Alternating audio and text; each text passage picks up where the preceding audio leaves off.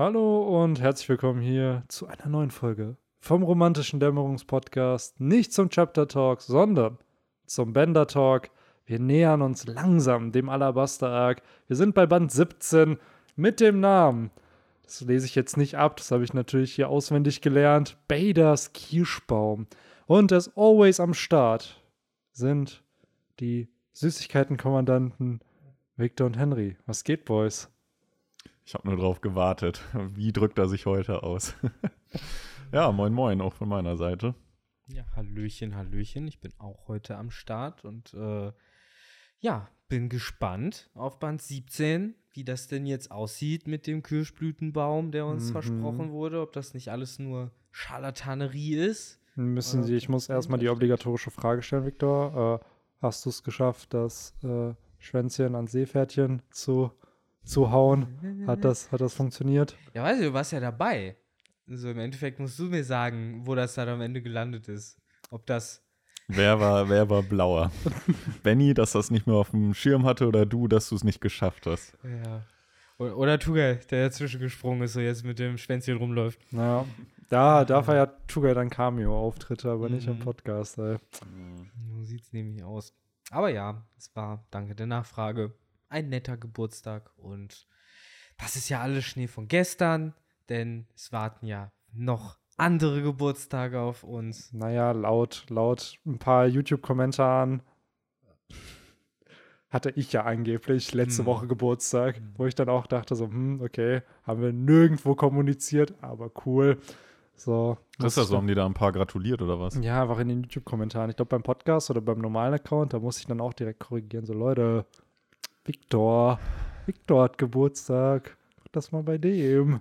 Ja, Ja. Ja. Wie, wie war das noch? Wer, was wurde gedacht? Ich und du oder ich Nee, und Victor? Wer, was wurde am du- meisten gewotet? Ja, ich du. ihr beiden tatsächlich. Ja, genau, oder? du. Ja, das, ich weiß nicht, was das meiste war, aber dass es Victor und ich sind, war Am das wenigste. ja. Genau. So du und Victor und du und ich hatten sozusagen höhere Prozente als sozusagen Victor und ich. Ja. Ach ja. Yes. Und ihr wollt wahre Fans sein. Ja. Ja, Mann. Seid nicht true. Na. Ja, Okay, aber es ist halt echt so, ne? Man hat dann Geburtstag und ich glaube, das ist schon das zweite Jahr in Folge, wo ich mir denke, so, ja, cool, so, whatever. Ja, Man noch- wird halt immer älter. noch ist ja nicht so weit.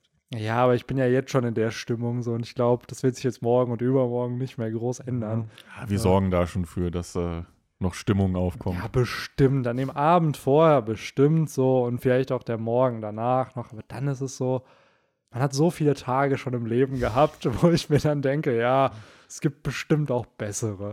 Ich glaube, Also- der größte Unterschied ist, und äh, ich weiß, da reden jetzt wieder alte Männer äh, an ihren Zielgruppen vorbei, aber ihr werdet das auch irgendwann noch miterleben. Hey, die Ähm. meisten in unserer Zielgruppe sind in unserem Alter oder älter als wir. Ach, wir haben, ja, wir haben richtig wenig. Unsere Zielgruppe ist, glaube ich, wirklich 24 bis teilweise 39 ist so Hauptdemographic, die Ich wir haben. in Erinnerung, Also, dass wir Wie würden die sonst den ganzen Off-Topic-Talk Ja. aushalten? Ne? genau. Ja, das stimmt.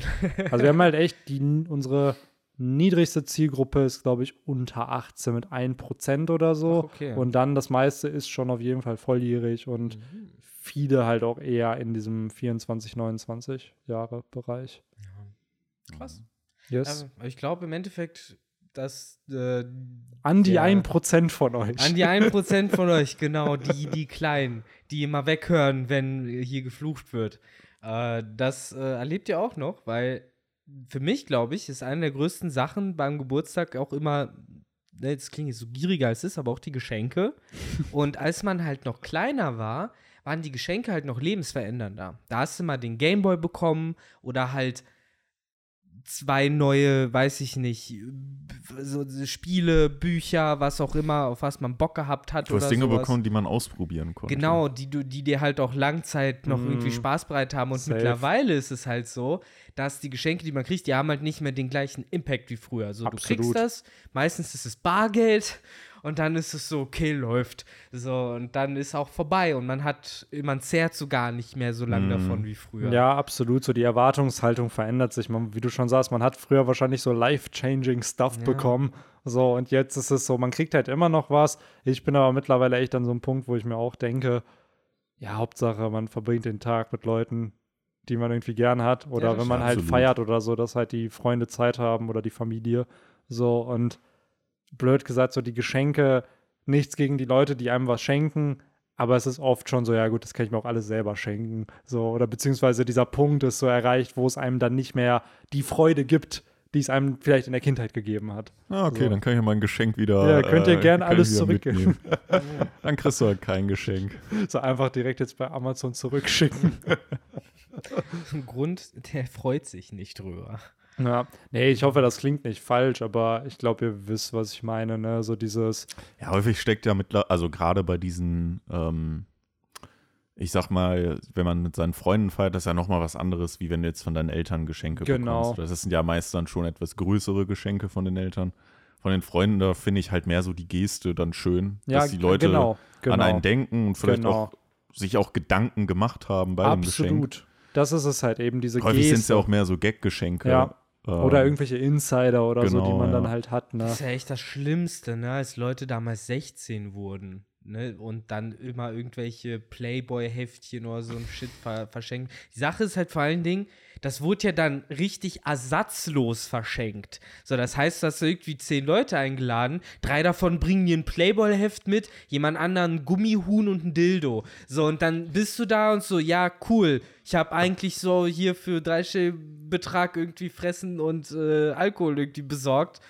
Und ihr ne, bringt mir hier Müll mit, Ja, so, was ich ja gleich in Müll werfen werde. So, das fand ich halt irgendwie schon damals ein bisschen Mhm. wack. Ja. So. Wobei bei uns häufig auch einfach immer, einer hat eine Flasche besorgt, Alkohol, und der Rest hat immer einen Zehner dran gepeppt. ja, das ist halt das Das ist klassische. der Klassiker. Das ist Genau. der Klassiker. Das ist der Aber damit kann man Ton. auch gut was anfangen. Also, Ja, klar, das ist der halt gute Geld. Ton. Das und den schön. Alkohol kannst du halt auch gut verwenden. Ja, mein ehemaliger Mitbewohner, äh, Shoutout an Jakob, der hat äh, jetzt neue Mitbewohner und die sind alle, haben halt alle ihre Manager-Titel und haben dann gesagt, so, ja, wir sind alle Manager. Wir schenken uns einfach das Manager-Magazin zum Geburtstag.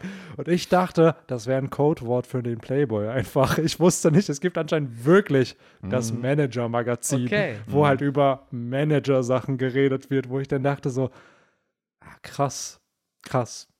Ja, kommentarlos krass. Ja. Ich glaube, so kann man es. Es gibt mittlerweile zu jeder Scheiße Magazine. Ich wollte also. gerade sagen, ich dachte mir dann auch so, ja, aber ich war wahrscheinlich sind dann da auch einfach Interviews oder so, die dann spannend sind, so, aber ich fand es dann schon witzig, dass er wirklich Das ist geil. literally meinte, es gibt ein Manager-Magazin Manager-Magazin. finde ich aber so auch so wunderschön uninspiriert. Das ist genauso wie wenn es eine Zeitschrift geben würde, die heißt Die Fußball.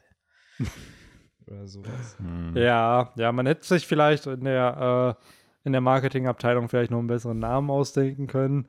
Ja, aber manchmal Da hätte ja der Manager der Ja, Marketingabteilung ja, nachhelfen können. ja, aber gerade solche ähm, Worte oder Namen sind ja dann häufig die, die am meisten irgendwie catchen. Das ist nämlich genau das, was Weil ich dann- gedacht hätte. Das ist so obvious, ne? Genau, weil dann Leute weißt, wissen, okay, Genau. ich krieg halt da wahrscheinlich irgendwelchen Manager-Stuff. Das stimmt. Also das ist ja auch oft so, dass dann mal be bestimmte Begriffe einfach damit assoziiert werden und das deswegen dann getan wird. Äh, aber ja, ist halt witzig, weil ich dachte, es ist ein Codewort für etwas, was es am Ende nicht war. So. So genauso wie sein Geschäft erledigen, ne? Ein Manager-Magazin Ja, lesen. ja, ja, ja. Ihr auf kauft einen die- Leute, Genau, ich sag, gehen. Leute, ihr kauft immer das Manager-Magazin, natürlich. Das, das Das Manager-Magazin. Manager-Magazin, das lese ich dann im Büro, Ja. während ich auf Business-Tour bin. Das, das war doch bei, bei, bei How I Met Your Mother, wo äh, äh, mit, mit von wegen, ich, äh, ich lese ein Magazin auf dem Klo oder so. Und dann hat Barney das doch auch aufgefasst von wegen, warte, du, mit, du liest ein Magazin auf dem Klo, meinst du wirklich, du liest ein Magazin auf dem Klo? Und dann Vielleicht habe ich auch deswegen dann die, meinte die Marshall ja- Assoziation. Ja, dann meinte Marshall ja so, ja, was sagtest du denn? So, also ich ja, dass du dir einen runterholst. Ja, ja, ah, ja, ja, was ich halt nur kenne, ich kenne halt die Folge, da ging es ja irgendwie so ein bisschen um dieses Unausgesprochene, die laufen durch den Gang und sobald Genau. Du siehst, der hat ein Heft ja, in der ja. Hand, das heißt, der ist unterwegs ins gute Klo, weil die sich nämlich, glaube ich, auch um dieses eine gute Klo gekloppt haben oder so, wo irgendwie keiner ist. Nee, einfach generell, dass er halt eine lange Sitzung vor sich hat. Ja, und, genau, also und dafür aber einen scheißen. ruhigen, ruhigen Ort haben wollten. Irgendwie war das so. Und dann, haben, ne, je nachdem, wenn Barney da mit dem Heft kam, dann wusste Marshall, okay, shit, da kommt jemand und so weiter. Und dann, ja, natürlich hat Barney das wieder mal missverstanden. Etwas anders der ist. Der kecke Barney. Yes. ja, ein anderes Magazin, wo der Name nicht sofort, glaube ich, ersichtlich ist, wo man schon ein bisschen lesen muss, damit man weiß, worum es geht, ist Das Romans Dusk Magazin. Jetzt erhältlich. Die 20 Dusk. Ja, ja, ja, ja. Und als extra Beilage Ja. 20 Hüllen im Benny-Design. Ah, Holt sie euch jetzt. Oh, ey. Die Romans Dusk. Oh, Ja, ja. Die, die gute alte mega Was für Poster hätten wir in der Romans Dusk? Ja, einmal uns als gemeinsam so, hier das, das Podcast-Cover, dann jeweils Einzelshots und jeder macht irgendwas dabei. Henry sortiert irgendwie Karten, so Victor zockt Pokémon oder so. Und Ja, auf jeden Fall dann auch immer einen so ein Starschnitt. Also in der einen Ausgabe ist dann das Gesicht von dir, Ja. in der nächsten dein Oberkörper Ja. und dann die Beine. Und dann kann man das so da zusammen. zusammen, so Pin-Up-mäßig. Ich stelle mir eigentlich auch mindestens ein Poster vor, wo einfach nur so auf weißem Grund so ein roter Klecks, so ein dicker, fetter roter Klecks, so, so leicht sämig, das sieht man so. Da ist so leicht stückig, vielleicht markig, könnte man fast schon sagen. Und das hängt dann so an der Wand. Und da steht dann darunter, weiß ich nicht, Romans Dusk oder die Tugai-These. Oder Tomatenmark. oder einfach nur Mark, genau. Aber das, das Ah. stelle ich mir so als unser, unser Poster vor. Ja. Auch wenn es, äh, ist mir auch erst aufgefallen, sie könnte auch wie so ein Krimi-Cover von so einem Buch sein. So Wahrscheinlich. Fleck auf weißem Ohne Grund. Witz, boah, wir dürfen nicht anfangen, aber ich finde Covers von Büchern, In, von deutschen Büchern gerade. deutschen Büchern generell einfach so räudig. Ich frage mich wirklich, wie das Game da noch so veraltet ist. Bei Krimis Da- ist es sehr oft ein Messer und Blutstrom. Äh, Ja. Strom. Also sorry, Manga-Bände, finde ich, machen es ganz geil. Du hast auf dem Cover direkt die wichtigsten Infos, die du brauchst, um zu verstehen, ah, das, das, das passiert da.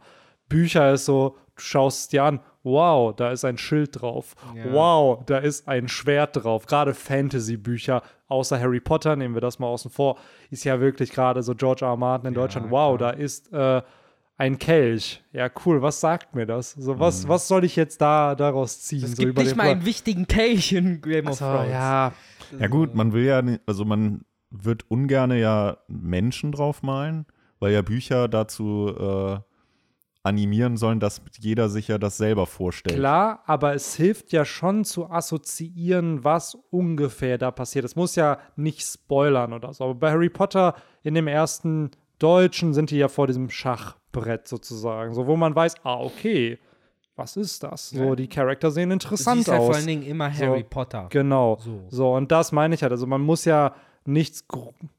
Klar, ich stimme dir davon und ganz zu, dass man ja gerade bei einem Buch, jeder soll es sich selbst vorstellen, aber so ein bisschen teasen, was dich halt in diesem Buch erwartet, scho- sollte schon irgendwo drin sein. Und ich finde, das halt machen. auch vor allen Dingen bei Game of Thrones, ich meine, ja, so, aber ich, es gibt ja Charaktere, die auch Ja. immer wieder auftauchen. So, dann kannst du doch eigentlich immer so John, Danny, Tyrion, Ned Stark, die kannst du halt die nächsten Ja. fünf Bücher draufpacken, so, Ja. weil die leben, die bleiben. Ja. So, und äh, deswegen. Also ohne Witz, das finde ich halt immer so spannend, weil wenn ich so bei den Mangern und so sehe, da siehst du halt ein Cover und du weißt sofort, was dich irgendwie erwartet. So, du wirst, klar, indirekt wirst du ein bisschen gespoilert, weil du weißt, ah, der Charakter ist da drauf, aber ich weiß nicht, so ist für, fürs, für den Sale irgendwie habe ich das Gefühl, funktioniert es besser als dann einfach nur ein Schild. Ja, So, das gerade jemand, der nichts damit zu tun hat, kriegt ja gar keine Assoziation Weil wenn dadurch. du sagst Schild, dann kriege ich auch direkt irgendwie wieder Stephen King-Vibes. Das ist so bestimmt so ein Stephen King-Buch, Safe. wo einfach nur Oh. so ein Schild aus einer Landstraße oder so. Aber ich bin sowieso, also ich finde, dieses Bücher, äh, dieser Bücherbereich ist sowieso so ein ganz spezieller. Also ich bin ja gar nicht da drin. Ich Mhm. lese ja leider nicht wirklich Bücher. Ähm, aber wenn ich jetzt einer so ein- eine Leseratte wäre, dann gehe ich zu Thalia und keine Ahnung, ich, die, das ist ja dann auch noch Genres so Ja. aufgeteilt da. Weiß ich nicht, dann will ich halt ein äh, Science-Fiction-basiertes Buch lesen dann, ich weiß nicht, ob ich mich da jetzt so vom Cover leiten würde. Ich würde dann, glaube ich, einfach da die, das ist ja dann immer auch so ein bisschen nach Bestsellern und dann würde ich mir halt hinten, was da so draufsteht, diese Kurzbeschreibung, die würde ich mir, glaube ich, halt reinziehen. Ja, ich glaube schon noch, dass ein Cover wichtig ist, gerade wenn dich halt weniger Leute kennen. Klar, wenn du established bist, so in der Szene, dann, klar, wenn da jetzt dein Name draufsteht, dein Name ist das, was verkauft wird. Aber gerade wenn du neu bist irgendwo, So gerade werden Bücher Kinder. sowieso, also wie werden Autoren oder Bücher gehypt? Ich glaube einfach durch, Wie entsteht da ein Hype? ja, schwierig zu sagen. Ich glaube durch Messen und sowas. Generell. Dein Plot, blöd gesagt. So, warum ist One Piece so gut? Weil halt, weil es einen guten Plot hat. Und wenn, wenn ein Buch gut geschrieben ist, kann ich mir schon vorstellen, dass ja, ist halt schwierig, weil es ist gibt halt doch viel, viele individuelle Entscheidungen halt einfach. Ich meine, du gehst ja zum Verlag mit deinem Buch und entweder der nimmt's oder der nimmt's nicht. Und die Entscheidung obliegt ja dann entweder einem Redakteur oder halt Ja. mehreren.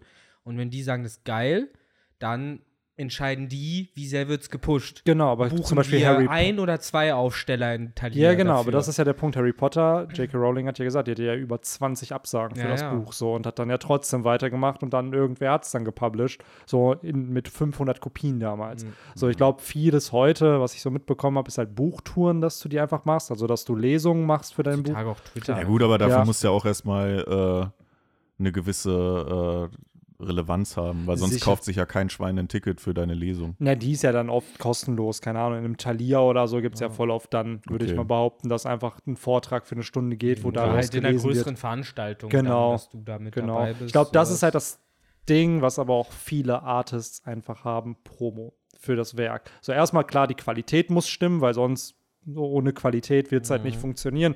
Aber dann ist es halt so, okay, wie bringst du dein, deine Kunst an die Leute? Was du ja auch noch So. hast, zumindest auch gerade in Deutschland, ist ja das System, wenn dein Buch in Vertrieb kommt, dann hast du Buchlisten und wenn du Buchkritiker bist, dann checkst du diese Buchlisten regelmäßig und auch wenn es eine kleine Auflage ist, dann weißt du, dass es released wurde und als Buchkritiker kannst du, dann downloadst dir halt die, die, die Online-Variante davon Ja. und dann wird es besprochen. Wenn es dann richtig geil ist, Ja. dann wird es praktisch durchgeinfluenced Ja. durch eben die Leute, die, auf die man dann hört und dann kriegt es dann halt auch mehr Ich glaube halt ne? wirklich, heutzutage muss er erstmal ein guter Autor werden, muss er gut schreiben können und dann meiner Meinung nach auch dir eine Social Media Influence aufbauen in irgendeiner Art und Weise, dass du entweder einen Blog hast oder halt in irgendeiner Art und Weise mit deinem Geld irgend oder mit deinen Texten veröffentlichen wir, veröffentlicht wirst, dass Leute wissen, wer du bist. Und wenn du dann ein Buch schreibst, dann ist es natürlich nochmal was ganz anderes, weil du einfach schon in einer Bubble irgendeine Relevanz halt hast. Ja, und genau, dann, vor allen Dingen halt in der Twitter-Bubble oder sonst was, wo die Leute halt sehen, okay, der kann halt schreiben. genau, genau. Weil das ist So. ja bei Twitter auch eine Aufgabe, gut Und zu schreiben. Das ist es halt. Und ich glaube, man unterschätzt dann, glaube ich, einfach, wie viel auch einfach dann Promo am Ende ist und beziehungsweise wie gut das Werk ist. Ich glaube, Tim Ferriss hat es mal ganz gut gesagt, ja, ein Buch zu publishen. Manchmal ist es besser, kein Buch zu haben, als ein schlechtes Buch zu haben, weil das schlechte Buch hast du halt für immer. Ja. So, wenn du es einmal veröffentlicht hast, wird es halt mit dir assoziiert in irgendeiner Art und Weise. Wenn du es aber, wenn du keins hast, dann kannst du dadurch halt auch keine Nachteile generieren. Weil ich finde, es sind auch So. wieder zwei Seiten. Ich finde, es gibt schlechte Bücher und es gibt einfach Bücher, die sich nicht gut verkaufen. Sicherlich, So, da müsste wenn man halt Buch hast, das sich differenzieren. nicht gut verkauft hat, Klar, aber das ist ja nicht negativ auf dein Image. Nein, aber ja dann ist halt die Frage. Weiß man ja halt nicht. Kann ja sein, dass dein Buch, was auch immer, halt für Gedankengut hat, was dann halt zerrissen werden kann, dadurch, dass es halt öffentlich halt ist. Aber das das, heißt, macht es ja eben zu einem nicht smarten Buch dann. aber das ist halt der Punkt. Ich glaube, da ist die Perspektive, wer es dann smart findet und wer nicht, dann halt immer schwierig, je nachdem, was Ja, für Gedanken. wenn, der, wenn du Da hast sind, ja wir wieder bei, da sind wir richtig bei äh, Deutsch, Deutsch Ja. äh, Unterricht. ja, Wie hast du das Buch wahrgenommen? Wie Genau, war deine genau. äh, Interpretation von der Story? Das ist halt auch gerade noch mal, finde ich, bei, bei Büchern noch mal irgendwie äh, was anderes wie bei Filmen, Ja, ja. wo sich ja auch schon die Geister scheiden an Aber äh, kon- gewissen Filmen. Kontrovers ist ja auch in Ordnung. Ist ja immer, wie Ja, gesagt, ist klar. ja ein Ja. Unterschied. Äh, Wirtschaftlich nicht erfolgreich ist ja jetzt nicht direkt image-schädigend. ja. Was halt image-schädigend ist, ist halt, wie Benny es richtig gesagt hat, wenn da halt äh, irgendwie doofes Gedankengut oder sowas drin ist. So wie zum Beispiel dieser Thilo Sarrazin, der vor ewigen Jahren da irgendwie mal sein Buch rausgebracht hat, dass irgendwie die äh, Flüchtenden oder so, die hier kommen und sie irgendwie alle umbringen und der Islam äh, alles übernehmen wird. Und ja, wo ist der Typ jetzt? Keine Ahnung. Irgendwo wahrscheinlich in der AfD oder irgendwelchen anderen noch rechtsextremeren Gruppen. So, und von dem hörst du auch nichts mehr. Weil er hat ein scheiß Buch rausgebracht und sein Image kaputt gemacht. Vorher war er SPD-Politiker. Ja, klar. Ja, es ist halt schwierig, finde ich. Gerade halt auch dieser ganze Buchmarkt ist, glaube ich, auch noch mal so ein richtig schwieriges Game einfach. Jo. So sich da zu establishen, weil einfach Ich glaube, in, in der Medienlandschaft ist das mittlerweile der schwierigste ja absolut. Bereich, wo man irgendwie establishen kann. Ja, Nee, Die du Sache ist halt, halt ich- nicht mit Büchern an. Absolut, aber ich glaube halt auch ist. selbst, wenn du, blöd gesagt, wenn du, es gibt ja richtig viele Influencer, die Bücher dann raushauen zu den Nischen, in denen die sind.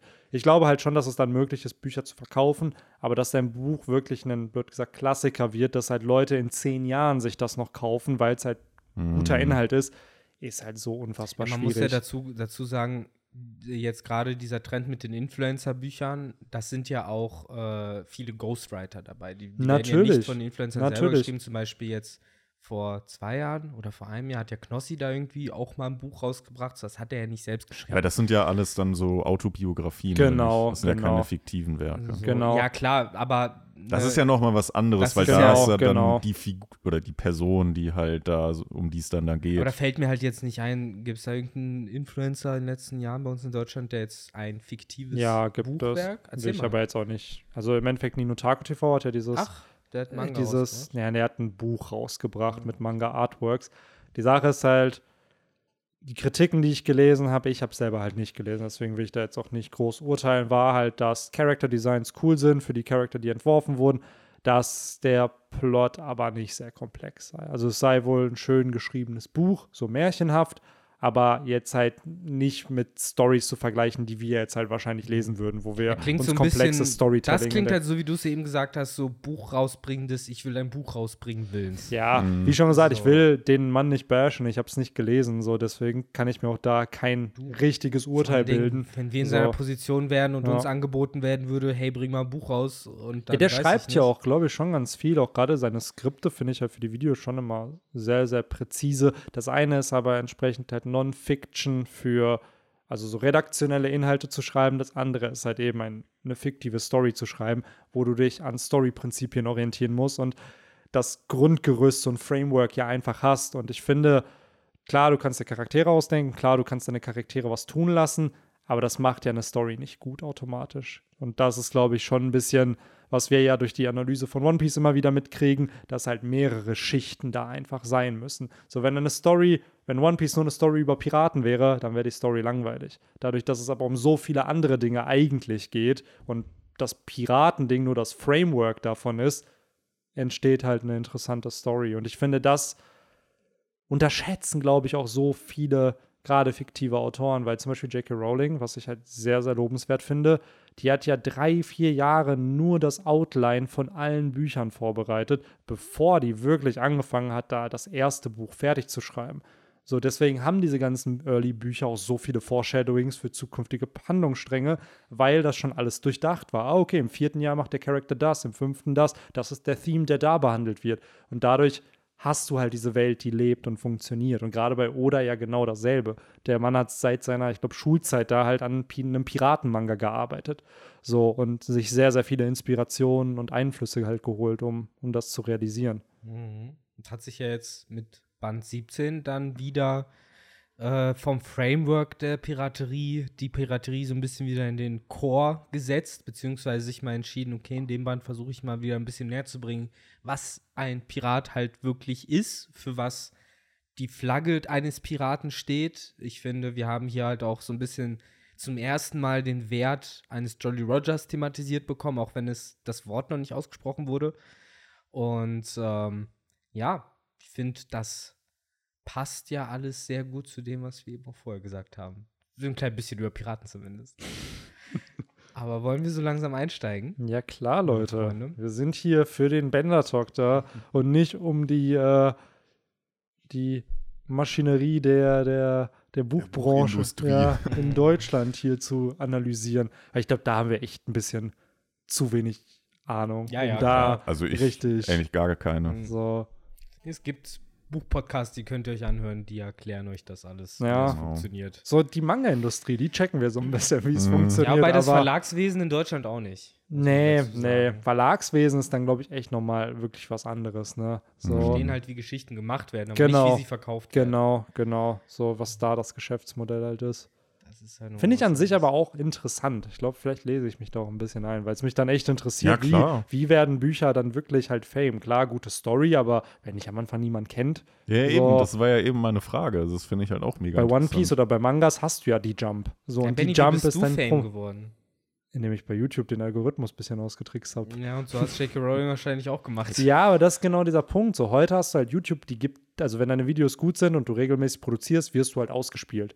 Wenn du ein Buch hast, was in einem Laden steht, weil halt nur x Exemplare existieren, ja gut, wenn die Leute da nicht hinkommen, klar, klar heute kannst du halt digital publishen, aber auch das ist halt dann schwierig. Daher, Ja, ich glaube, bei Büchern, also ich habe irgendwie das Gefühl, dass Bücher so ein bisschen zu den ältesten Influence-Werken gehören, eben auch dadurch, dass du in so Sachen wie New York Times und sowas hast du ja diese, ja, aber da kaufen sich richtig viele ein. Also so diese ganzen Buchlisten, Ja. das habe ich gelesen. Jedes Bestsellerbuch von gerade von Leuten, die Biografien und sowas schreiben, da werden einfach 5000 Exemplare gekauft, dann wirst du da halt gelistet und dann fangen die Sales an, weil dann bist du halt gelistet und dann kaufen Leute, weil du in der Liste richtig, bist. das meine ich damit so. So. Am Ende des Tages, sobald du halt in diesen Listen auftauchst, wirst du halt auch gekauft und Klar, zu 90 Prozent. Jetzt, ich finde es sehr erstaunlich, dass ich gerade der Idealist bin und du der Zyniker bist, der mir sagt, Victor, nein, Geld regiert die Welt, halt's Maul. Aber äh, ich glaube halt schon, dass es ein paar gibt, eben wie J.K. Rowling, so ein mieser Mensch, wie sie auch sein mag, äh, dass dies halt damals geschafft hat, äh, ne, durch Qualität und nicht Word of durch Mouth Geld Wahrscheinlich, ja. eben in diese, ja, das ist ja, dieses Word of Mouth entsteht ja erst, wenn das Buch halt in hoch gewertet ist. Und hoch gewertet wird es ja durch einen Kritiker. Und der Kritiker wird dadurch aufmerksam, indem er die neuen Releases äh, sich reinzieht. Das heißt, das Word of Mouth geschieht erst durch den Kritiker, nachdem es in den Listen auftaucht. Das ist halt das Word of Mouth. Sozusagen Ja, ja das, das weiß ich halt nicht, weil dadurch, ja, kann sein. Bei ihr war es halt krass, die hat ja wirklich in den ersten, als das erste Buch rauskam, Ja. die nächsten drei Jahre kamen ja die anderen Bücher raus. Mhm. So, das heißt, die hat ja wirklich durchgeballert. ja, dann. ja, das, so der, wie an- du sagst, er hat ja viel Ja. vorbereitet. Ja, Ne? Da war so ja und dann klar, dann der hat sie ein. Kind noch bekommen, dann hat das fünfte Buch ein bisschen länger gedauert, aber trotzdem, so, die Frau hat in zehn Jahren ihre Bücher fertig geschrieben und der Plot war vorbei. So, Das stimmt.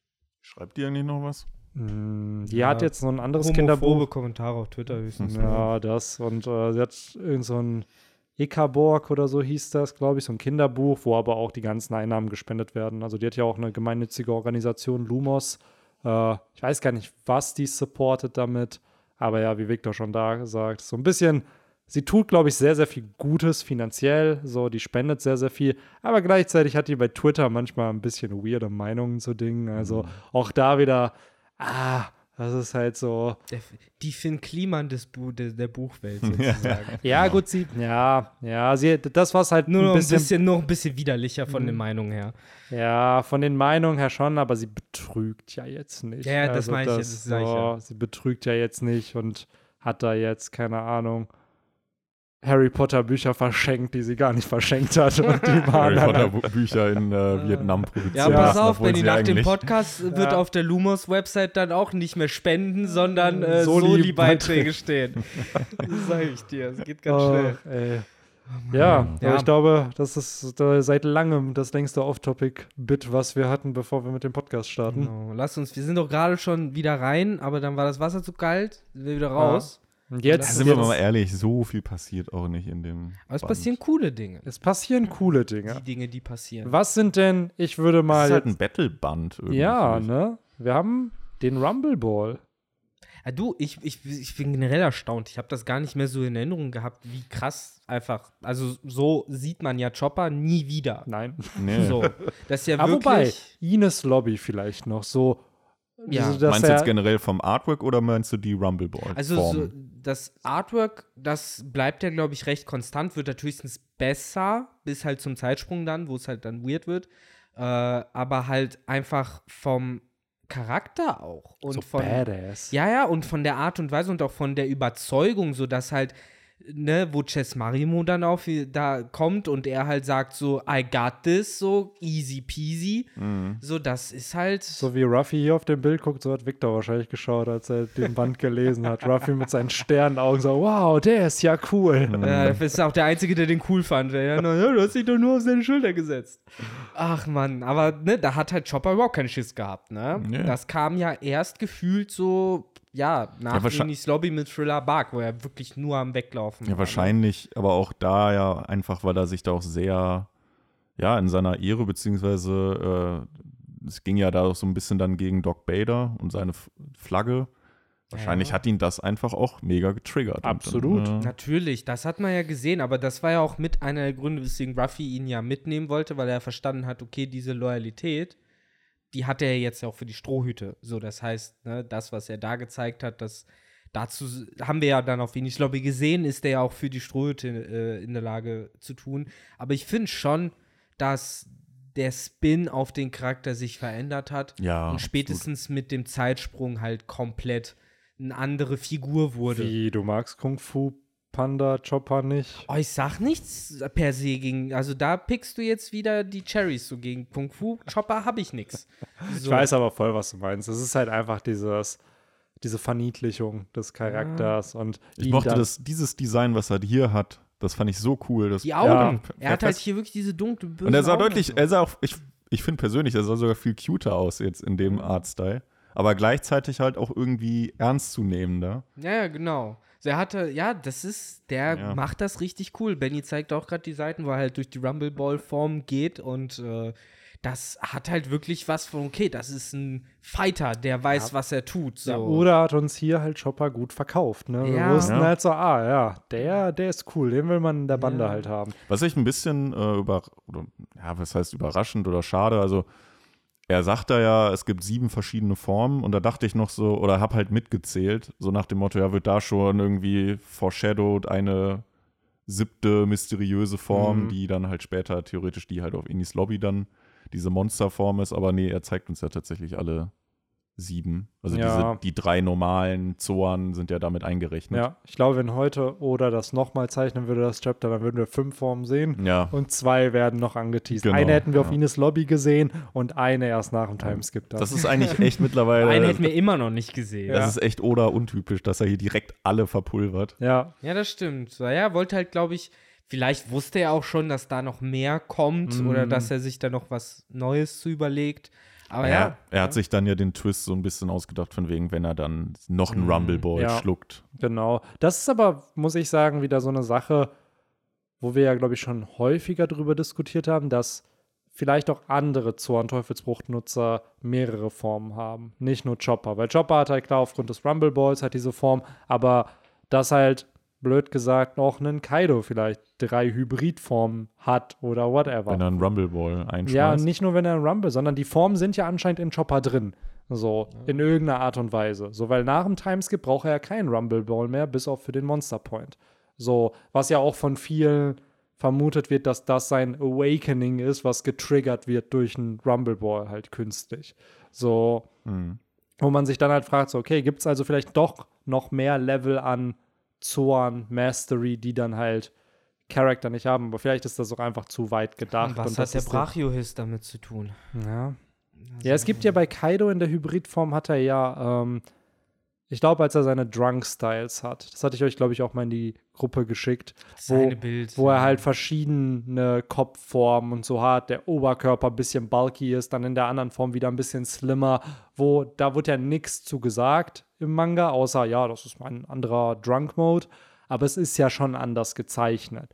So. Im Endeffekt wurde uns das ja schon auf Enis Lobby durch Rob Lucky erzählt, der ja dann seine Bulkform hat im Hybrid so Ding, der ja auch gezeigt hat, du kannst dich halt noch weiter verwandeln, deine Ja. Muskeln manipulieren und so sah das für mich in dem Kampf auch mit Chopper aus. Mm, Gerade wenn du halt von der äh, Jumpform in die, ähm, was war dann, die Strongform gehst, das hat das ja wirklich so die Muskelmasse von dem Bein in die Oberarme gewechselt wird und äh, beziehungsweise dann für die Brainform dann richtig schön in den Kopf sozusagen. Ähm, ich finde das eine coole Idee, so dass das hier so eingeführt wurde. Wir haben bis auf Dalton bisher wen als Soan noch gesehen? Überhaupt irgendjemand? niemand. Ja. Außer vielleicht diese eine Person, die dann 900 Ja. Chapter später vielleicht noch als Shut the Zorn. fuck up.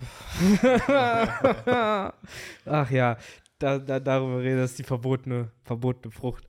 Ähm, aber ja, stimmt, dann ist das ja wirklich auch ein interessanter Zeitpunkt in so ein bisschen der Art und Weise, wie Oda sich das vielleicht auch generell mit Sorans überlegt hat. Ne? Wie viele Formen haben sie wirklich? Drei oder mehr? Vielleicht war es auch ursprünglich ja wirklich nur gedacht, dass die Rumble Boss so eine Art Hilfe sind, Stützräder.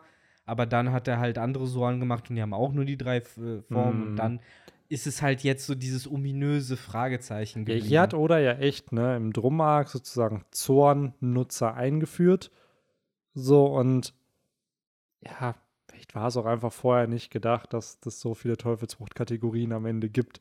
So, und da war es dann so, ja, cool, ich will, dass Leute sich auch in Tiere verwandeln können. Das baue ich Ja. jetzt auch mit ein. Es wurde ja sogar So. dann in diesem Chapter ja praktisch die Regeln der Zornfrüchte genau. da Ja. äh, erläutert, von wegen, es gibt halt drei Formen und äh, ich glaube, das war, war das der Chess Marimo oder Mhm. Warpol, einer von denen hat ja gesagt, so ja, du hast jetzt ja schon alle deine drei Formen gezeigt, was soll da jetzt noch kommen? Und eigentlich finde ich den Gedanken ganz, ganz charmant mit den äh, Rumble Bolts, so von wegen, was wäre, wenn Kaido einen einschmeißen, so ein bisschen Ja. wie was wird, äh, was hätt, äh, wie die, wie sieht die Digitation von Wemon aus, wenn er das Digi-Amo-Ei der Liebe äh, nimmt oder so. So, das finde ich eigentlich ganz cool. So, so ein bisschen What-If-mäßig. Ja. Ja. Dass das halt nicht äh, so gesehen mit, mit Training, dass das jeder in sich hat und jeder einfach äh, machen kann. Ja. Ähm, Und was ist, Ja. wenn äh, Kaido erstmal von Warpol verschlungen worden ist, Oder zusammen das, mit Chess ja. Marimo? Was kommt dann raus? Wäre krass. Kaido, Kai, Kai Chess Marimo. Ja. ich fand das auch krass bei Warpol, das hatte ich schon gar nicht mehr so auf dem Schirm. Er hat sich ja selber gefressen und dieser Mhm. metallerne Mund, der ist ja scheinbar dann so gesehen die, die Maschinerie, die da alles äh, betreibt. Also der größte, der kleinste gemeinsame Nenner an dem Ding, ne? Genau. Also kriegt man diesen Mund, wenn man die Teufelsfrucht dann isst, die Baku Bakunomie, ja, kann sein. Ne? ist das die Factory, die dann warum in einem warum gebaut hat er wird? sonst so einen metallernen Mund Ja. ne, eigentlich? Ja, ich denke mal einfach, hm, ich kann mir vorstellen, dass er sich wahrscheinlich sogar noch kleiner machen könnte, weil er war ja am Ende so ein Zylinder und da der Mund, der halt so da rausgeguckt hat und ich kann mir vorstellen, dass er sich vielleicht sogar noch kleiner essen kann und dann genau, das ist, oder es ist halt wirklich die kleinste Variante, weil er hat ja gesagt, und jetzt restrukturiere ich meine Knochen, bla bla bla. Dann wird er schon dafür sprechen, dass das sozusagen innen drin eine Art Fabrik ist äh, wo er halt was machen kann. Aber ich kann mir auch vorstellen, dass die Größe halt immer noch der Fabrik halt Einfluss hat, weil um zum Beispiel Chess Marimo zu erschaffen, musste er ja das Warpol Haus machen, was auch irgendwie gefühlt nur exakt dafür verwendet wurde und dann halt wieder deaktiviert worden ist. Mhm. Und ja, generell ist es halt auch der Kampf der roten Heringe mit dem, äh, mit der Waffenkammer.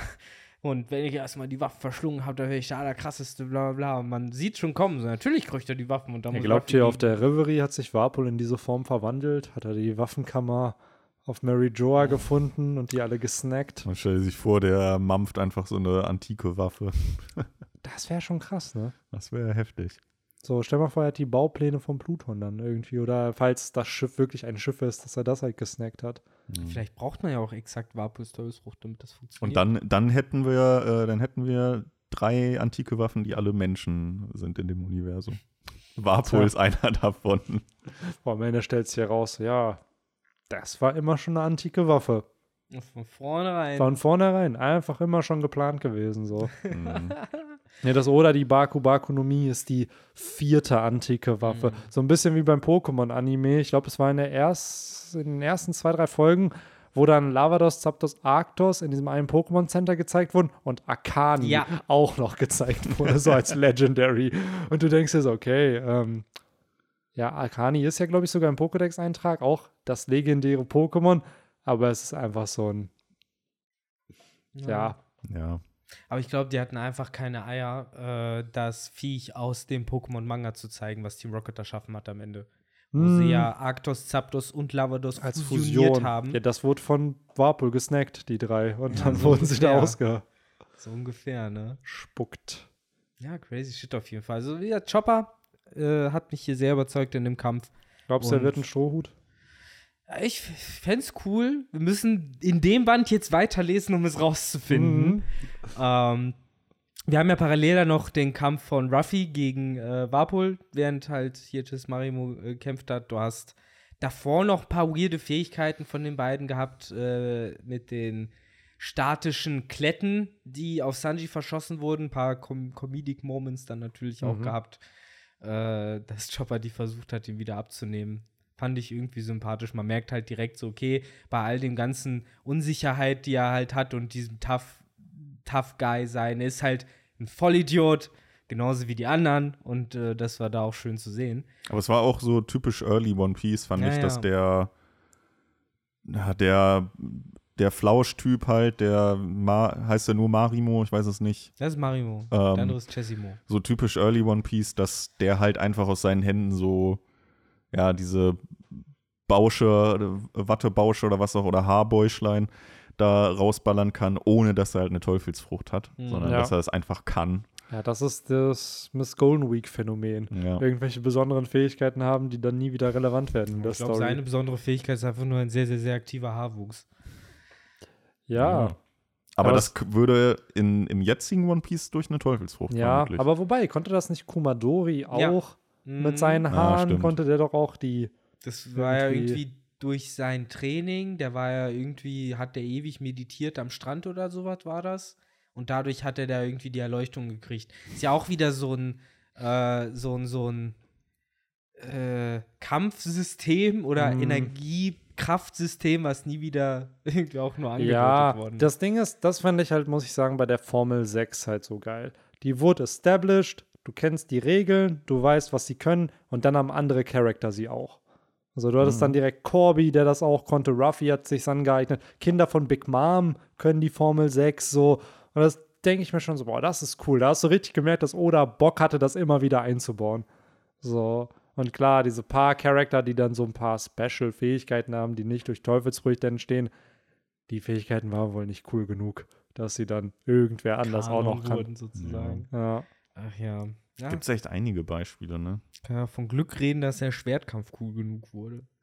Dass man das beibehalten hat. Aber ja, stimmt. Auch äh, das Bogenschießen von Chessimo wurde hier nicht gerade äh, gehypt hinterlassen. Seitdem benutzt ja jeder, der sich Meisterschütze schimpft, eine Knarre. Also ist ja kein Archer, so einen richtig klassischen Bogenschützen bisher in der One Piece Welt gab, bis halt auf fucking Chessimo. Der Hawkeye der, der One Hawkeye, Piece Welt. genau. Ja, Mann. Und Scheiß. Ja, ja, aber irgendwie, die Fusion hat ja eigentlich auch nicht viel bewirkt. Die haben ja trotzdem ihre beiden Special-Fähigkeiten nach wie Ja, vor. die hatten halt mehr Arme, das war es halt irgendwie, glaube ich, und hatten halt Waffen. So, die sind ja dann immer mit dir, mit den Äxten. ja, stimmt, ja, ja, stimmt, hast recht. Ja. So, es was halt dann seltsam ist, weil jeder von denen hat seinen eigenen Kampfstil. Wenn du die fusionierst, ist es nochmal was ganz Neues, was Mhm. anderes. So, wo waren die Äxte vorher? Oder ja, gut, bei der Fabrik kann man immer sagen, die hat Warpol den in die Hose gesteckt Hm. zum Rausziehen. Wurden die eigentlich jemals wieder defusioniert? Nee, man, das habe ich mich auch gefragt. Man, also man, irgendwann besiegt Chopper die ja, dann liegen sie halt am Boden. Sind die nicht mitgeflogen mit Warpol am Ende? Nee, ich glaube nicht. Alles, was nämlich gesagt wird, ist, als halt äh, Dalton da ankommt und dann war das wirklich Warpol, der da weggeflogen Ja, ist. genau. Und dann, ja, was ist mit äh, seinen Underlings? Und dann so, ja, darum hat sich Chopper gekümmert. Und dann war es das Thema vorbei. Genau, ja. Chopper hat sich gekümmert. Ja. Hat die wahrscheinlich Einfach einfach, so. verscharrt. Einfach äh, rausgeschrieben So dieses Story. Raus, Ja. geht weg hier. Achso, ja, das ist ja so in der kalten Erde, in einem seichten Grab. Ja, sie liegen lassen, einfach nur so, so ein paar Schippen Schnee aufs Gesicht. Da passt Ja, das schon. Den genau. Rest Die erledigen die da. Schneerabbits. Eingefroren liegen die da noch unten unter der Burg. Ja, wobei in der Cover-Story, in der Vapola wieder auftaucht, hat man den nicht mehr gesehen, den Chess Marimo, ne? Nee, die Der sind ja dann nicht noch mehr nicht mehr. Nö, ich glaube, die Cover-Story beginnt von Warpo, so ähnlich wie bei Buggy. Der kommt dann da irgendwo an, wo er von Ruffy hingeschickt wurde und dann. Ist auch alleine immer. Ne? Genau. Hm. So, die, das wurde sogar, das ist eine der wenigen Cover-Stories, die später dann ja noch animiert wurde, weil Warpol auf der Reverie auftaucht und die Leute erstmal wieder wissen mussten, wer ist das eigentlich? Und dann wurden die Paneele von der Cover-Story jeweils dann halt animiert bzw. gezeichnet und dann rein und raus gezoomt, um da eine leichte Animation einzubauen, damit es halt nach Bewegtbild aussieht. Das So, so ja- Bildergalerie-mäßig, Ja, ne? genau. echt sagen mittlerweile, so, ich meine, wir haben damals uns alle ein bisschen geärgert über diese eine Seite auf dem Reverie-Chapter, wo halt die Rückblicke gezeigt wurden von Vivi und von Drum und hast du nicht gesehen. Aber dann muss man sich ja wirklich vor Augen führen, dass das schon zu dem Zeitpunkt über zehn Jahre her ist, zum Teil, was da alles geschehen ist. Und Ne, wir haben ja auch neulich noch drüber geredet, ich glaube auch in einem Podcast, äh, wie das halt ist, dadurch, dass One Piece so lang ist und man halt irgendwie auch einfach eine Möglichkeit braucht, da wieder einzusteigen, muss man auch davon ausgehen, dass manche dieses Chapter mit der Reverie lesen, ohne halt je den Alabaster oder Dromag sich reingezogen zu haben. Natürlich. Und dafür sind wir nämlich jetzt hier, damit ihr das nachholen könnt. Und Yes. nicht nochmal so peinliche Momente habt, wo ihr wirklich auf solche Zusammenfassungen vom Autor angewiesen seid. Ja. Nee, ihr sollt das sehen und euch denken, ha, ich bin Nerd, ich kenne das schon auswendig. Ja, ja so stimmt schon. Stimmt schon. Ja, Mhm. ansonsten, Ruffy hat es ja dann gegen Warpool aufgenommen. Das war dann ja auch so ganz interessant. Das erste Mal, dass der Bösewicht halt wegläuft und Ruffy dem hinterher. Ich wollte gerade sagen, der, der wirklich reine Kampf war gar nicht so viel. Ne? Es war mehr ein äh, Katz-und-Maus-Spiel. Man muss ja echt sagen, Warpool hat halt schnell gecheckt, dass der Ruffy halt körperlich komplett unterlegen ist Ja. scheinbar und halt nur eine Chance hat, wenn er halt irgendwie sich upgradet mit den Waffen, die halt im Ja. Schloss sind. Ist auch selten, ne, dass eigentlich Ja.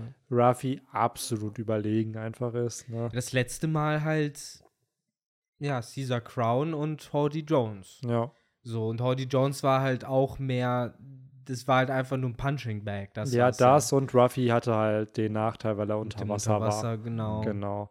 Aber ansonsten, ja, klar, war Dr Drum. Ich will mal Drum sagen, wenn ich Warpool sagen will. Aber es ist, das eine ist die Insel, beziehungsweise das Königreich, und das andere ist der Typ. Ja. So, aber das war halt wirklich so die Pfeife. War auch echt, glaube ich, bisher der Schwächste. Blöd gesagt, Captain Black, wenn er sich einen Plan überlegt, der, der, der packt Warpol. Der hätte sich das Rumkönigreich schon lange unter Nagel reißen können, wenn er schlauer gewesen wäre. Stattdessen hat er auf Syrup Village rumgegammelt. Und selbst da versagt. Und selbst Ja. da versagt, so seriously, Mann. Das hätte auch besser gegangen. Ja, wobei, da wäre halt, und da fängt jetzt ja das wunderschöne Worldbuilding des One Piece-Universums an. Wer weiß, vielleicht hätte sich da breit gemacht und früher oder später eh vom Blackbeard verjagt worden. Der ja auch kurz Zeit vor den Strohhüten sich auf Drum befand. Mhm. Wäre schon witzig, wenn so ein Dude aus Mies Blue einfach dann vom Blackbeard verscheucht wird, nachdem er sich sein neues Königreich dann geholt hat. Richtig fail. Es ging ganze zwei Tage. Ja, genau. Das wäre richtig nice. Ja, aber genau, der Kampf war dann recht schnell nach einem Schlag dann schlussendlich auch vorbei, nachdem, obwohl Warpol ja dann noch seine coole, tolle Kanone gefunden hat und abfeuern wollte, es war halt, der ganze Kampf halt ein Gag. Das hat man Ja. halt schon gut Ja. gemerkt. Oder hat ja eigentlich sogar nicht mal einmal irgendwie Warpool die Chance gegeben, Ja. irgendwie Schaden auszurichten. Also es war ja jedes Mal, dass er praktisch gescheitert ist. Beim ersten Mal wollte er die in die Waffenkammer, die war, war verschlossen. Ja. Dann hat er seine tolle Kanone gehabt. Da haben sich Vögel Vögel genistet, eingenistet. Ja, Ja. und da hat er auch sein, das war so ein geschocktes Face, das man so lange nicht mehr gesehen hat. So, der hat ja richtig schön mit Augen, die rausquillen und so, das war auch Ja. ganz nett. Äh, und ansonsten ist der nächste Gegner, der halt genau solche Vibes versprüht, fällt mir gerade auf, ja, Foxy. So, wo man auch sagen muss, theoretisch ist Ruffy dem überlegen, komplett, aber fiese Tricks und dies, das, ja, jenes. da war es ja dieses ganze Davy Genau. Backfight-Setting, wo dann einfach klar war, okay, klar, Ruffy ist dem absolut überlegen, aber hier geht es nicht um Stärke Ja, in dem Format, in dem sie gekämpft haben. genau. Und das ist es halt. Ich finde es an sich spannend, dass selbst oder nach einem Timeskip, also jetzt Foxy nicht, aber so ein Caesar, dem war Ruffy auch überlegen. Und dann baut er ihn trotzdem aber weiter in den Plot ein, weil der Charakter halt beliebt ist. Und dann merkt man eigentlich, eigentlich ist Caesar gar nicht schwach. Er hat halt einfach nur einen zu starken Gegner halt gehabt.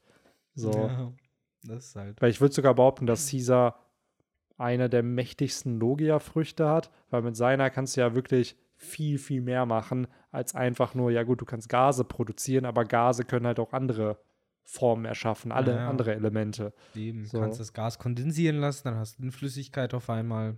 Klar, geht ja irgendwie alles, ne?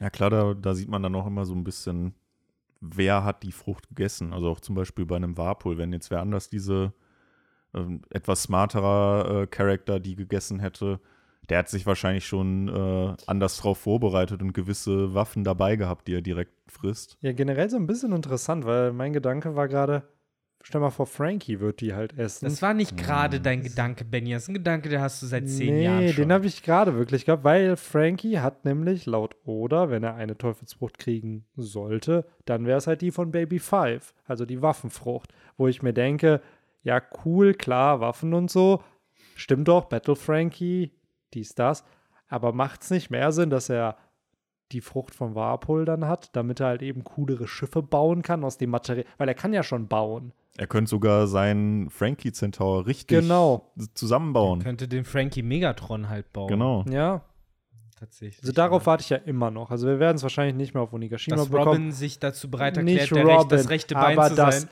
Kid und Frankie zusammenarbeiten und einen Megasort erschaffen. Irgendwie müssen die ja die Redline erklimmen. So, und dann hast du Optimus Frankie oder so, der Wie dann. gesagt, Ben, es geht nicht, solange Robin nicht das, das Ja. Bein abgibt. Die muss dahin. Das ist die Einzige, die das machen kann. Ja. Also irgendwann lässt sie sich breit drehen. Ja, vielleicht ist es dann noch von Robin approved, weil es dann Ja. wirklich cool aussieht. Und dann kriegst Ja, du aber, genau. dann kriegst du halt nur so, so Robins Gesicht, wie sie nichts sagt, aber ihre Gedanken so, oh mein Gott. So, So, Punkt, yeah, Punkt, Punkt. That's pretty cool. das wäre echt nice. Das muss Oda. Wenn Oda seine Charaktere kennt, dann macht er das. So, hier habt ihr es zuerst gehört. Ja. Ach Unsere ja. Genau. weirden Predictions für irgendwelche Fanfics in, in One Piece.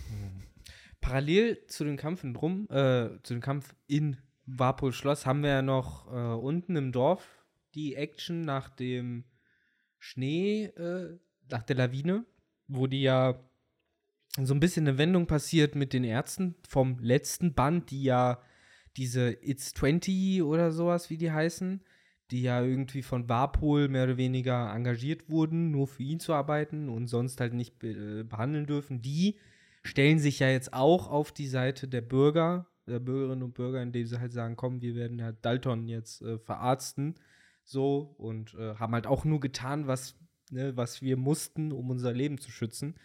Und äh, zitieren hier dann nämlich auch, das ist das Motiv ja des ganzen Bandes, äh, Hillock äh, beziehungsweise Doc Bader als die Inspiration, als den Arzt, der ihn halt gesagt hat, es macht immer Sinn, es weiter zu versuchen. Und äh, ja, das hat sich dann eben auch Lysop so ein bisschen als, äh, also zu Herzen genommen. Das war zum Beispiel eine Szene, da habe ich ursprünglich im Kopf gehabt, dass sie anders aufgelöst wird. Ich meine, am Ende wurde sie genauso aufgelöst, wie ich gedacht habe, aber äh, behält halt mehr Ernsthaftigkeit, als ich dachte. Mhm. Ursprünglich dachte ich, dass das mit dem Steig auf, ich bring dich hoch, wo er Lysop zu Dalton halt sagt, nachdem Dalton halt meint, so, ey, ich, mir ist scheißegal, ich gebe mein Leben halt hierfür, wenn ich muss. Das war ja was, was auf Lysop krass Eindruck gemacht hat, ne? Äh, wo er den dann hochtragen wollte, aber es ging halt einfach nicht. Er hat halt versucht, ihn zu schleppen, aber äh, hat es halt nicht weit gebracht, wo dann eben Zorro ankam und äh, Dalton für ihn abgenommen hat. Und ich dachte halt ursprünglich, dass, äh, dass es direkt als Scherz abgetan Mhm. wird, aber es soll ja wirklich zeigen, dass Lysop das durchziehen würde, wenn er muss. Ich, ich habe die Szene noch genau vor Augen gehabt aus dem Anime, Ja. auch äh, den Wortlaut und so. Also ich, auch später dann das letzte Chapter, äh, wo man da dann sieht, wie die da angeln und Sanji, die dann äh, ja verdächtigt, dass die halt die äh, ähm, Ja, Vorräte da gegessen haben, und alles, dass das wirklich alles im Manga stattgefunden hat, dass sich Oda da noch solche ähm, ja, die Zeit dafür und die Seiten dafür genommen hat, solche Szenen einzubauen. Das, Ja. äh, ja, ich sag's jedes Mal wieder aufs Neue, aber ich liebe diesen am Anfang äh, in den Early One Piece die, die Com Comedy-Momente. Ja. Und äh, auch davor ja schon, wo Lysop dann irgendwie zu Vivi meinte, von wegen, ja, aber jetzt, ne, also auf Ernst irgendwie, ja, was sollen wir denn jetzt da oben? Also da sind Ja. da sind ja Sanji und Ruffy Genau. und äh, du äh, lastest dir zu viel aus, blablabla, und dann halt auch Zorro wieder dann dazwischen springt, so, ja, du hast doch nur Angst, äh, da jetzt selber hochzugehen. also Zorro und Lysop, die haben auch eine super Dynamik, muss ich Ja, einfach sagen. absolut, absolut. Und das finde ich aber auch irgendwo cool, weil so ein Zorro, der respektiert natürlich Stärke irgendwo und dass jemand sich halt aufopfert und bereit ist, so die Dinge zu tun, die auch getan werden müssen. Und trotzdem respektiert er halt einen Lissop, der aber unfassbar viel Angst hat, weil er aber weiß, dass wenn es wirklich drauf ankommt, er es machen würde. Eben wie diese So. Szene gerade. Es war ja, ich finde, das ist so ein klassischer Zorro. So funktioniert der ja noch heute. So, er hilft dir nicht einfach so.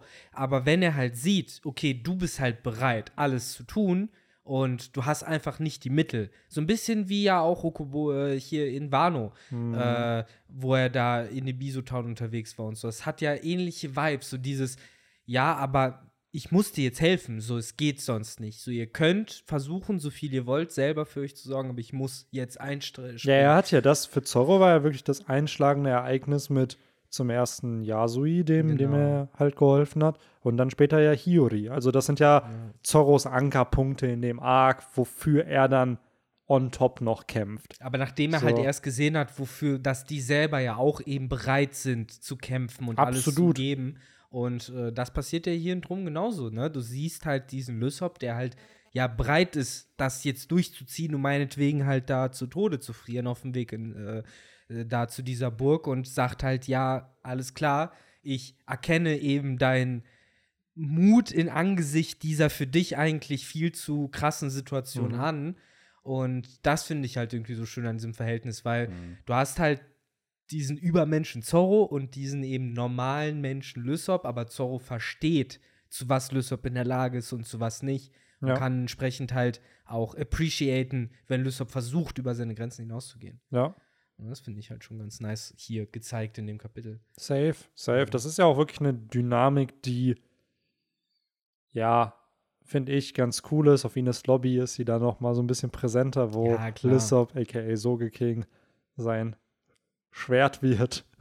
Ja, ja, und So. dann, dann haben wir generell, äh, während Water 7 und Inis Lobby haben, haben ja Zorro und Lysop auf die eine oder andere Weise dieses besondere Verhältnis, weil zwar indirekt, weil Zorro sagt es ja zu Ruffy, dass er halt seinen Ground als Captain zu stehen hat Ja. und äh, sich den Respekt zu verdienen hat, aber der sagt das ja auch mit dem Wissen, dass er über Lysop redet und wie Lysop tickt und wahrscheinlich auch mit äh, dem Glauben und der Hoffnung, dass eben Lysop am Ende so wird, wie er halt dann ja auch gehandelt Ja, hat. absolut. Es Weil gibt da er ja ihm die, vertraut hat. es gibt dann ja auch die Reaction, wo Lissop dann seine Entschuldigung startet und Zorro reactet ja auch dann als einer der ersten darauf, so im Sinne von, dass er sich halt freut, dass er halt das Richtige tut. Und das ist halt, finde Ja. ich halt cool, weil man denkt immer so, oh, Zorro, kein komplexer Charakter. Da steckt aber hinter dieser ruhigen, stoischen Art sehr, sehr viel Moral einfach. Ich muss sagen, der judgt schon viel, der Typ. Der Ja, judgt schon safe. echt viel. Aber es Ja. ist auch immer, äh, immer wenn ja, irgendein eine Gefahr lauert, ist es auch immer Zorro, der von Lysop so in den Kam Kampf geschickt wird. Ne? Es ist nie, Ja, es ist eigentlich nie Ruffy oder Sanji. Es ist immer so, Zorro, mach du. Ja. Ich finde es sehr nachvollziehbar. Also ich finde gerade halt noch jetzt in dieser Zeit so, hast doch das Gefühl, dass gerade Ruffy und Zorro mit allem noch fertig werden, was Ja. denen entgegengeworfen wird. Deswegen, man ist fast schon selber als Zuschauer so Lysop, der Zorro so nach vorne drückt, so hier, Zorro, erledige das doch so. Ich wollte gerade sagen, gerade für Ruffy, klar, Crocodile war es halt, Ja, oder ja, Crocodile gut, Smoker, wobei. Smoker, nehmen wir jetzt mal Smoker als allererstes, weil er einfach eine Logia-Frucht hat. Bei Crocodile war Ruffy ja schon physisch stark genug, um es mit ihm aufzunehmen. Er konnte ihn halt einfach nicht berühren. Genau. Und für Zorro, würde ich behaupten, war es das erste Mal richtig halt Enel, wo er dann halt nichts anrichten Auch verloren könnte, hat, Wo er ja. auch verloren hat. Und danach für die ganze Bande halt Aokiji. So, aber das fand ich halt schon krass, wenn du bedenkst, für Zorro ja dann wirklich erst Enel, was ja erst im Skype-Arc irgendwo stattfindet. Dass Das ist auch noch der Endboss der Staffel war. Genau, genau. So, das ist eh noch so ein Motiv an Zorro, ne? So, der mag das echt gerne so als Auftakt,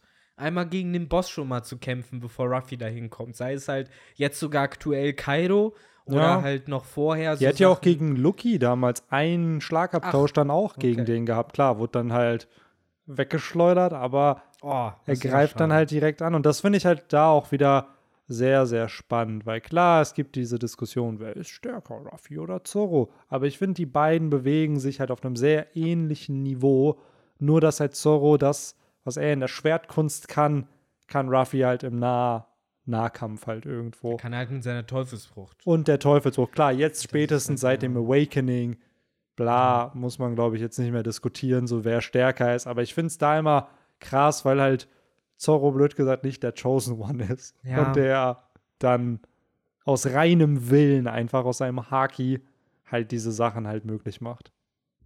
Ja, absolut. Da kann ich dir nur zustimmen. Äh, ja, Wille spielt halt eine große Rolle, auch bei Dalton, als er da aus dem Aufzug fährt und Ja, das fand ich auch noch ganz lustig, dann auch mit Lysop, äh, wo er dann ja auch wieder irgendeine Lügengeschichte erzählt. Und da muss ich, äh, also da habe ich mich auch tatsächlich gefragt, er erzählt da irgendwas von so einem Kondor oder so. gegen den die gekämpft haben oder gegen, auf dem die geritten sind oder so. Das ist aber noch nicht wahr geworden, oder? Weil das ist ja so gesehen auch eine Lüge. Welcher Condor? King Er- wahrscheinlich. Er labert, ich weiß nicht, wie es im Deutschen ist. In der, in der englischen Übersetzung, die ich gelesen hatte, hat er, labert er von irgendeinem Kondor. Ja, oder die so. wurden halt von einem riesigen Geier angegriffen und hatten gegen den gekämpft und dann hat er ihn gezähmt und ist auf ihm rumgeflogen. Und so hat er Nee. das geregelt. Das ist noch nicht wahr geworden. Ja, okay. Ja, Chopper, bei Chopper ist das wahr geworden. Ja, stimmt, bei Chopper, Stimmt, aber kam das in Manga auch vor oder kam das nur im Ja. Anime? Diese Vögel da. Ja, es da, sind ja mehr so Cover-Stories. Das waren Cover-Stories. Achso, die meinst du? genau, Nee, ja. ich dachte jetzt tatsächlich gerade noch ganz early, wo er gerade der Bande gejoint ist, wo da so ein Vogel ankommt, wo dann Ruffy den halt äh, kochen will oder so. Ach, du meinst die, die Filler-Folge, wo Ruffy und Zoro zusammen im Boot sind und Ruffy dann der Stroh geklaut wird von der Möwe. Nein, Nein, nein, äh, das ist ja, das ist, wo das Chopper relativ early noch auf dem Schiff, Okay. da sind die gerade auf, auf dem Weg nach Alabasta. Da fliegt da so ein riesen Vogel lang und Chopper hat halt ultra Angst, weil er zum ersten Mal dann so ein riesen Vieh sieht. Und äh, Ruffy, wie er halt ist, will den halt irgendwie braten oder fangen. Aber es kann auch sein, dass es einfach eine Filler-Szene war. So. Ja, entweder ist es eine Filler-Szene oder es kommt dann halt vielleicht noch im nächsten Band Ja. irgendwie. ja, Müssen wir mal gucken. Na, jedenfalls, äh, das fand ich auch noch ganz lustig, weil es als A wieder so typisch Lysop ist. Der labert dann da ja so im Hintergrund, während halt eigentlich schon sich keiner mehr ihm äh, zuwendet. Und B, halt, weil es halt wieder so eine Lüge war, die ja scheinbar noch nicht vorge. Also ich musste auch überlegen, wurden die schon mal, oder wurde Lysop dann schon mal von so einem, ja, Geier ist es dann. Mir war nicht mal bewusst, dass Condor Geier äh, auf Deutsch ist. Ähm, ja. Netter Fun Fact. Ja. Wie so nebenbei.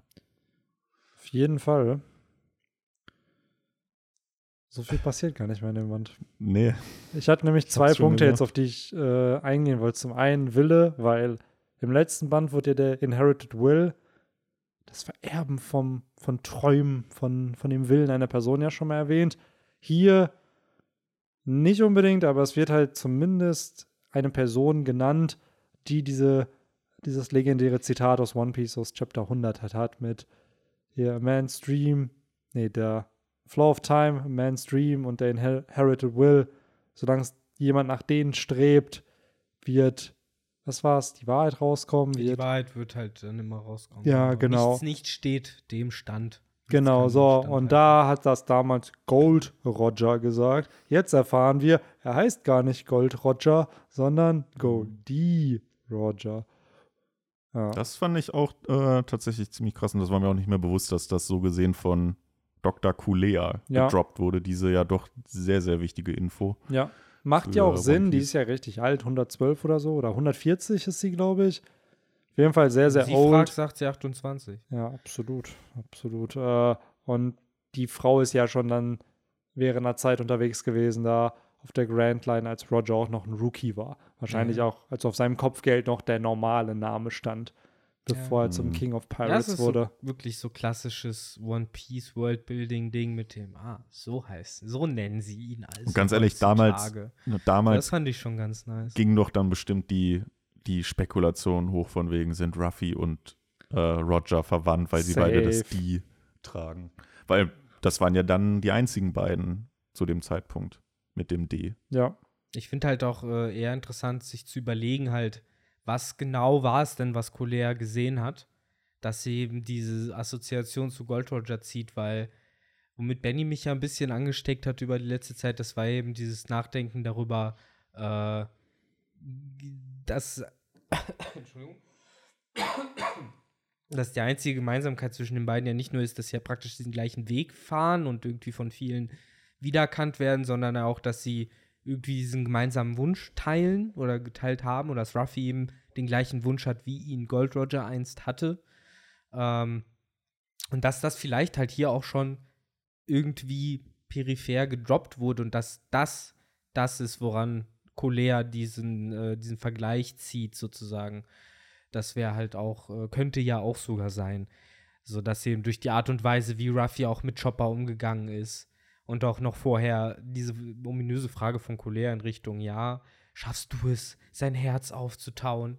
Und so, Ja, aber auf der anderen Seite halt irgendwie doch schon prägnant gesagt, weil er hat es ja dann hingekriegt.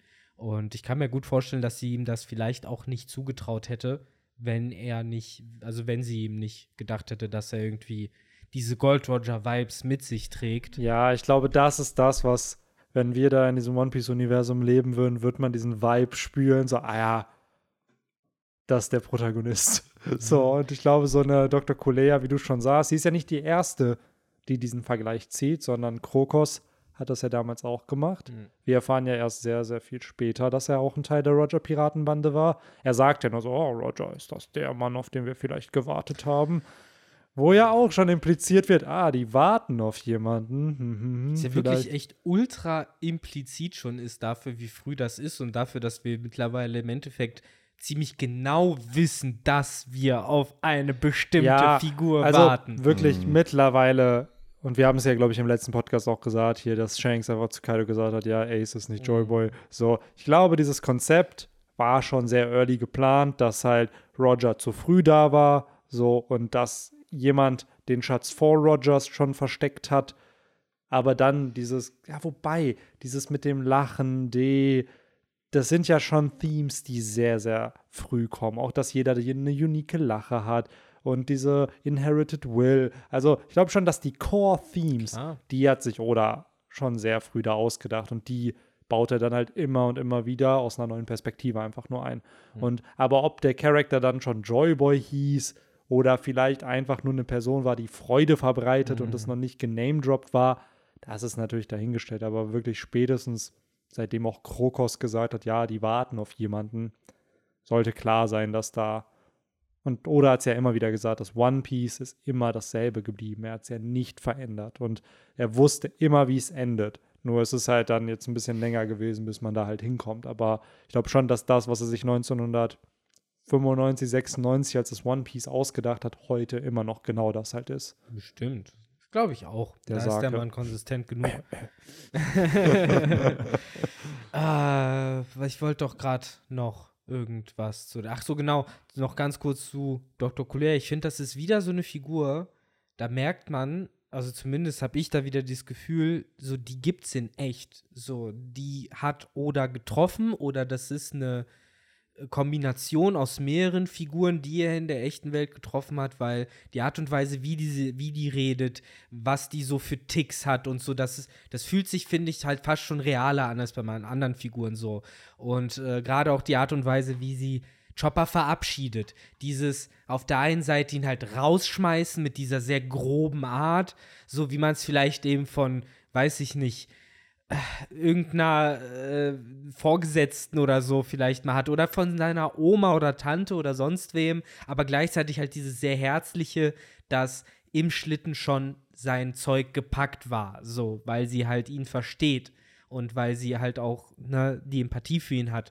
Und gleichzeitig, wenn sie halt sagt, so was soll ich denn alleine in diesem Schloss, ist es halt auf der einen Seite halt dieser Test, ihn halt, äh, ne, äh, sozusagen hat er den Schluss wirklich auf der einen Seite, ist glaube ich aber auch wahr, dass sie halt sagt, so, ja, was soll ich denn hier ohne dich? So, Ja. er sagt zwar am Ende, es- er war zwar nur ein dummes Haustier, auf das ich aufgepasst habe, aber wir wissen ja alle, dass es das eben nicht war. Und Safe. äh, das finde ich halt einfach nur ganz spannend. Ich glaube, Oda hatte auch so eine Figur vielleicht in seinem Leben, die vielleicht halt Zuneigung nicht so offen ausgedrückt hat, aber immer man wusste, dass man sich eben auf diese Es ist aber auch schon Person das verlassen zweite konnte. Mal, dass sowas passiert. Ja, ja. Ne? Auch mit Jeff, der ja Genau. Sanji genauso, oder generell das ganze Diese harte Liebe, ne? Ja, diese harte, Gab. Diese, genau, die Faust der Liebe, die du Ja, dann kriegst. so. Und das finde ich dann schon, wie du schon sagst, ja, vielleicht hat da Oda auch einfach ein bisschen Personal Experience. Vielleicht war sein erster Editor so, der dann immer gesagt hat, ja, das ist voll scheiße und hinterm Mhm. Rücken war so, boah, das ist das Beste, was ich jemals gelesen habe. Das kannst du noch besser, mach das anders. Genau, so, So. immer ihm sagen, wie scheiße es ist. Und dann aber, wenn Oda so nachts kommt er so raus, guckt so durch, das, äh, durch die Türritze äh, Ritze und dann sieht er halt, wie seine Eltern mit den anderen Eltern da sitzen und dann so, das ist das Beste, was ich je gelesen habe. So, das ist so krass. So bla bla bla. Und Das dann, hat doch der eine Editor auch gesagt, also dass er schon Oda, jetzt wahrscheinlich nicht so wie jetzt hier Manga, aber halt immer wieder kritisiert Mhm. hat für seine Arbeit, aber auch einfach, weil er meinte, er hat halt das Talent in dem Boy erkannt, so und die Work Ethic, die Oda deshalb aufgebaut hat, sorgt halt dafür, dass wir Mhm. halt nach 25 Jahren immer noch dieses Werk halt lesen. Ja. Mhm. Und apropos Work Ethic, um das auch so langsam dann zu einem Ende und zu einem Schleifchen zu packen, äh, Chopper, der dann ja tatsächlich sich den Strohhüten auf Namis Wunsch hin als Doktor, auf Ruffys Wunsch hin als wäre ja lustig und auf Sanjis Wunsch hin als Notration Ja. der Crew beigetreten ist, äh, wusste man zumindest für das Doktor-Ding seine Motivation nun sehr genau. Nämlich dadurch, dass er gelernt hat, was es für ihn heißt, ein Doktor zu sein. Das hat ihm äh, Dr. Ba- Doc Bay dabei gebracht. Dann das Know-how hat ihm halt Dr. Colea vermittelt. Und äh, ne, dadurch, dass er eben dann eben diesen letzten Moment hat, auch mit den Kirschblüten und so, das hat er auch nochmal gezeigt, okay, es ist halt möglich, Ja. eben auch ne, über seine Grenzen hinauszugehen, was halt bei Chopper ja auch ein bisschen das Motiv ist. Und das finde ich ist ein ganz schönes Päckchen, wenn man das dann so liest und so ein bisschen auf der Zunge zergehen lässt, dann zu wissen, so ja, Alter, okay, Chopper ist halt der Typ, der Zorro nicht verrecken lassen wird. So, wenn Ja. er dann immer wieder verletzt ist, wird er ihn Boah, zusammenflicken. und das finde ich halt mit einer von meinen persönlichen Favorite-Beziehungen so in der Mhm. Strohbande, gerade Chopper und Zorro, die halt, was ja auch logisch Sinn macht, dass die sich super verstehen, weil Zorro meistens der mit den meisten Wunden irgendwie ist in den Kämpfen, sodass die, du siehst halt die so oft bonden. Es gibt so viele Momente, wo einfach nicht nichts zwischen den beiden gesagt wird, aber oder sie trotzdem nebeneinander zeichnet, wie Chopper eine Wunde von Zorro irgendwie heilt und whatever. Und ich fand das damals im, was, äh, Day, beim Davy Backfight, wo Chopper die Bande dann verlässt und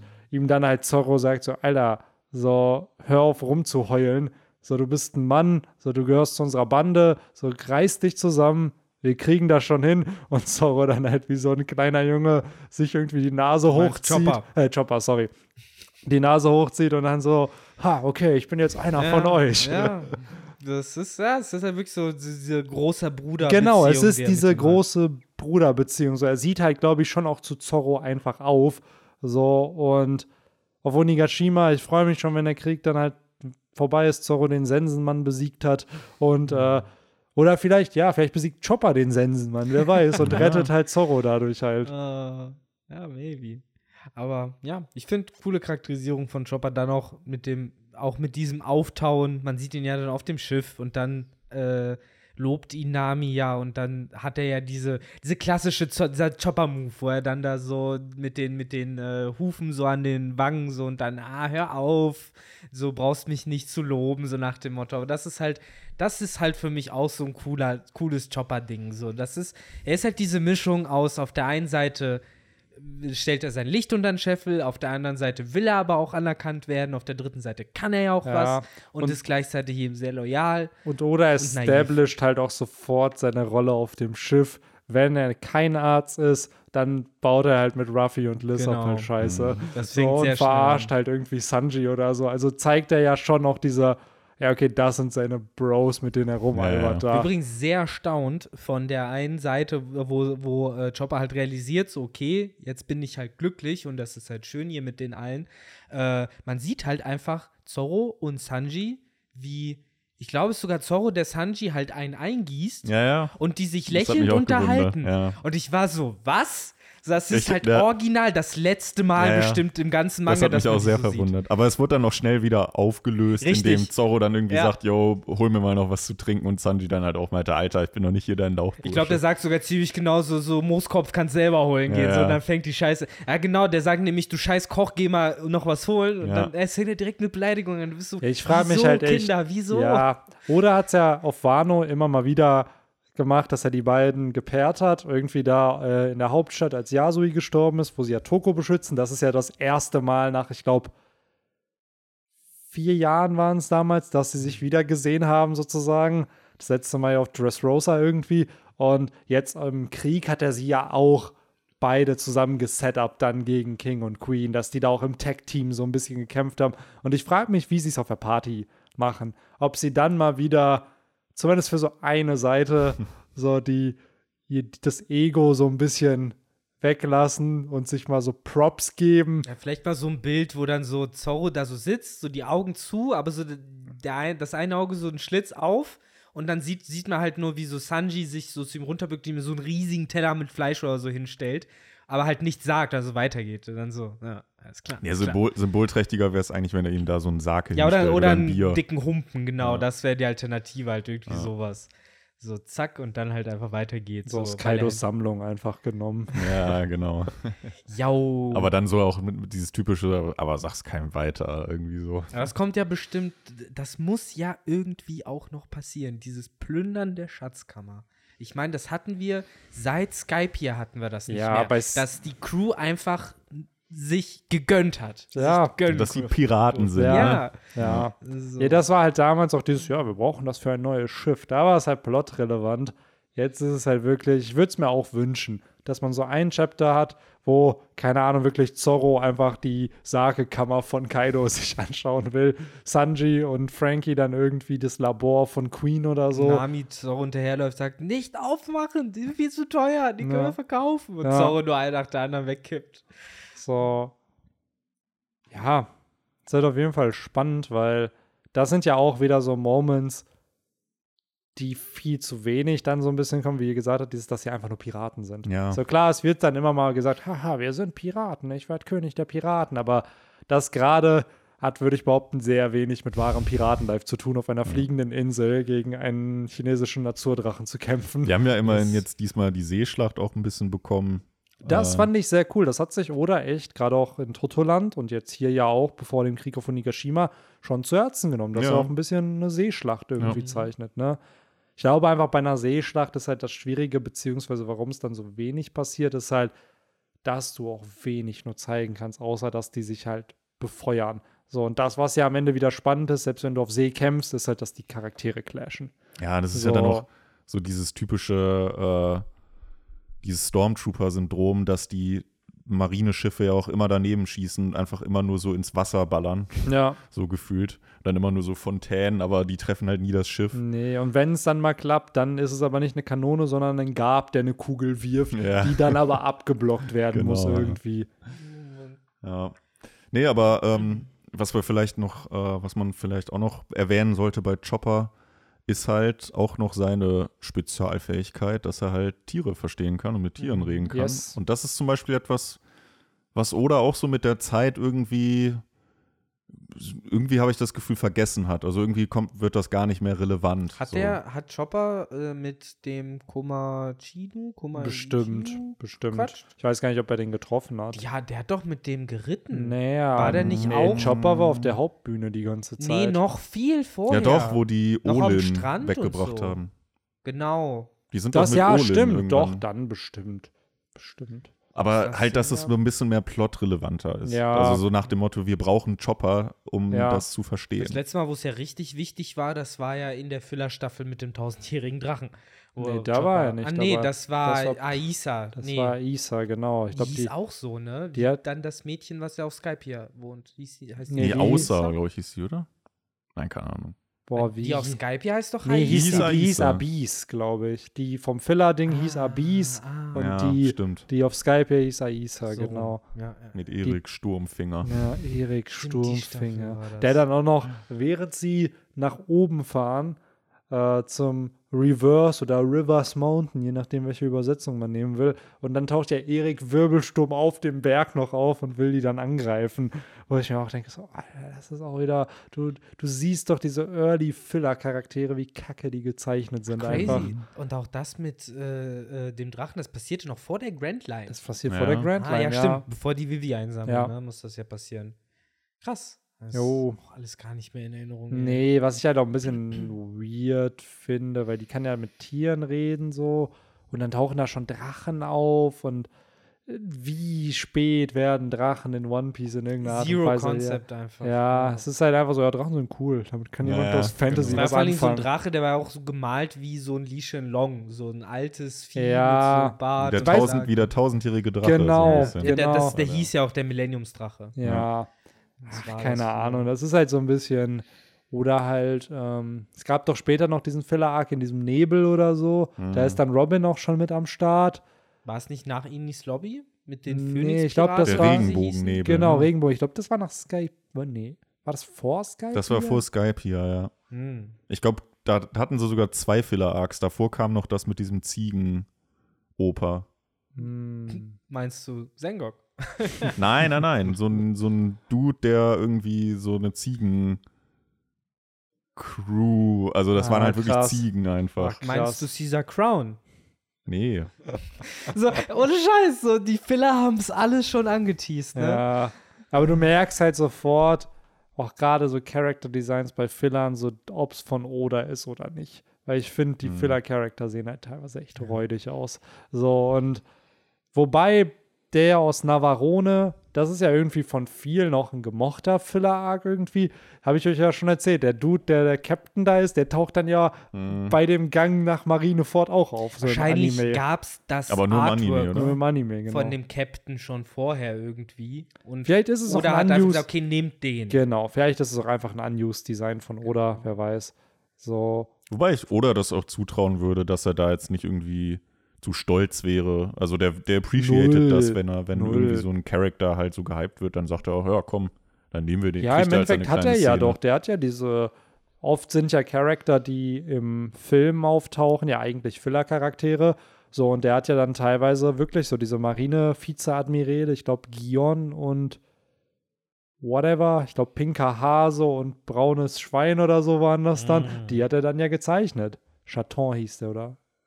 Chacon, irgendwie so. Auf jeden Fall, die hat er dann ja aus dem Film Z dann in den Manga gezeichnet und die quatschen ja mit Gab über Rocks. So, dann Stimmt, im die Manga.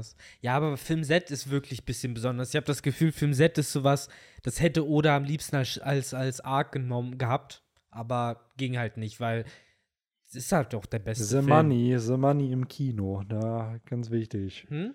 The Ja, Money im Kino, der auf Plot. jeden Fall. Ich bin echt gespannt. By the way, habt ihr das neue Promomaterial für den Film Red gesehen? noch mehr Promo. Ja, es wird die Thousand Sunny, die wird echt. Die kriegt so eine Chibi-Löwen-Version und wird zu einem Charakter. Ach Gott. Ja.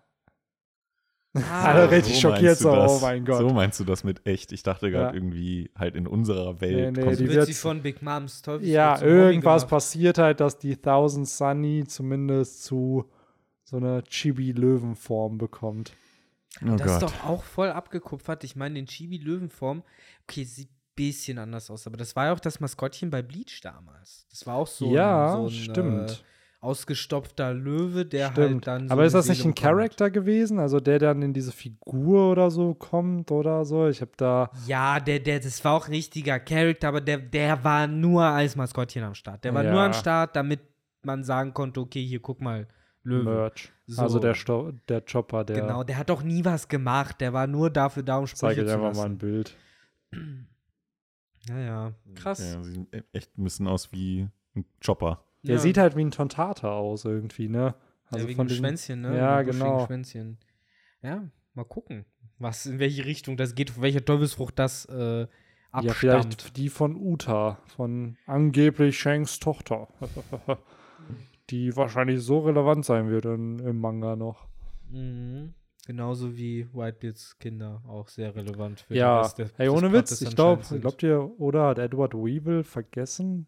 Ich glaube einfach, so- realisiert, so wichtig für den Plot ist er doch nicht. Und dann am Ende wird er nochmal voll, voll spannend, weil da frage ich mich auch so. Den haben wir ja vor, vor So, haben wir ihn, glaube ich, zum ersten Mal gesehen, ne? Mhm. Und dann, ich dachte echt, der wird noch irgendwie relevanter für Wano oder so. Der, Aber- du, ich habe gehofft, dass er wenigstens für Zoe vielleicht schon relevant wird oder generell irgendwie noch relevant wird. Aber Ja, er er ist ja auf der Suche aufgetaucht. nach den ehemaligen Bandenmitgliedern und bla, Verbündeten von Die Whitebeard. hätte er ja spätestens So. auf Warnung getroffen. Ja.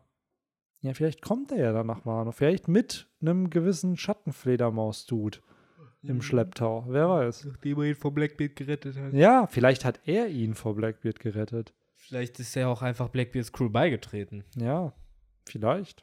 Vielleicht Ich aber mein- auch nicht. Oma Bakin wird es, glaube ich, toll finden. Ja, Die hat da Bock drauf, bestimmt. bestimmt.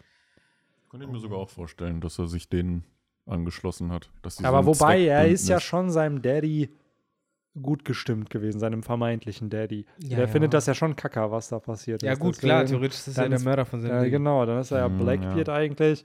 Oder er macht den, den Blackbeard bei Blackbeard und wird ein Mitglied seiner Bande und macht dann den Thatch und bringt ihn einfach um. Dann So am, wird am Ende, ja genau, am Ende ist er dann der wirkliche Bösewicht Ja. der Serie. Das ist das Letzte, was, was äh, dann Blackbeard noch aus den Augenwinkeln sieht, so, so warum, warum? Und dann sieht man nur so äh, Weevil, wie er so eine Aubergine in der Hand hat, so, ha, ha, ha, ha. Aber ob Oda sich da wirklich den Naruto Shippuden Move traut. Bei was, eine Aubergine?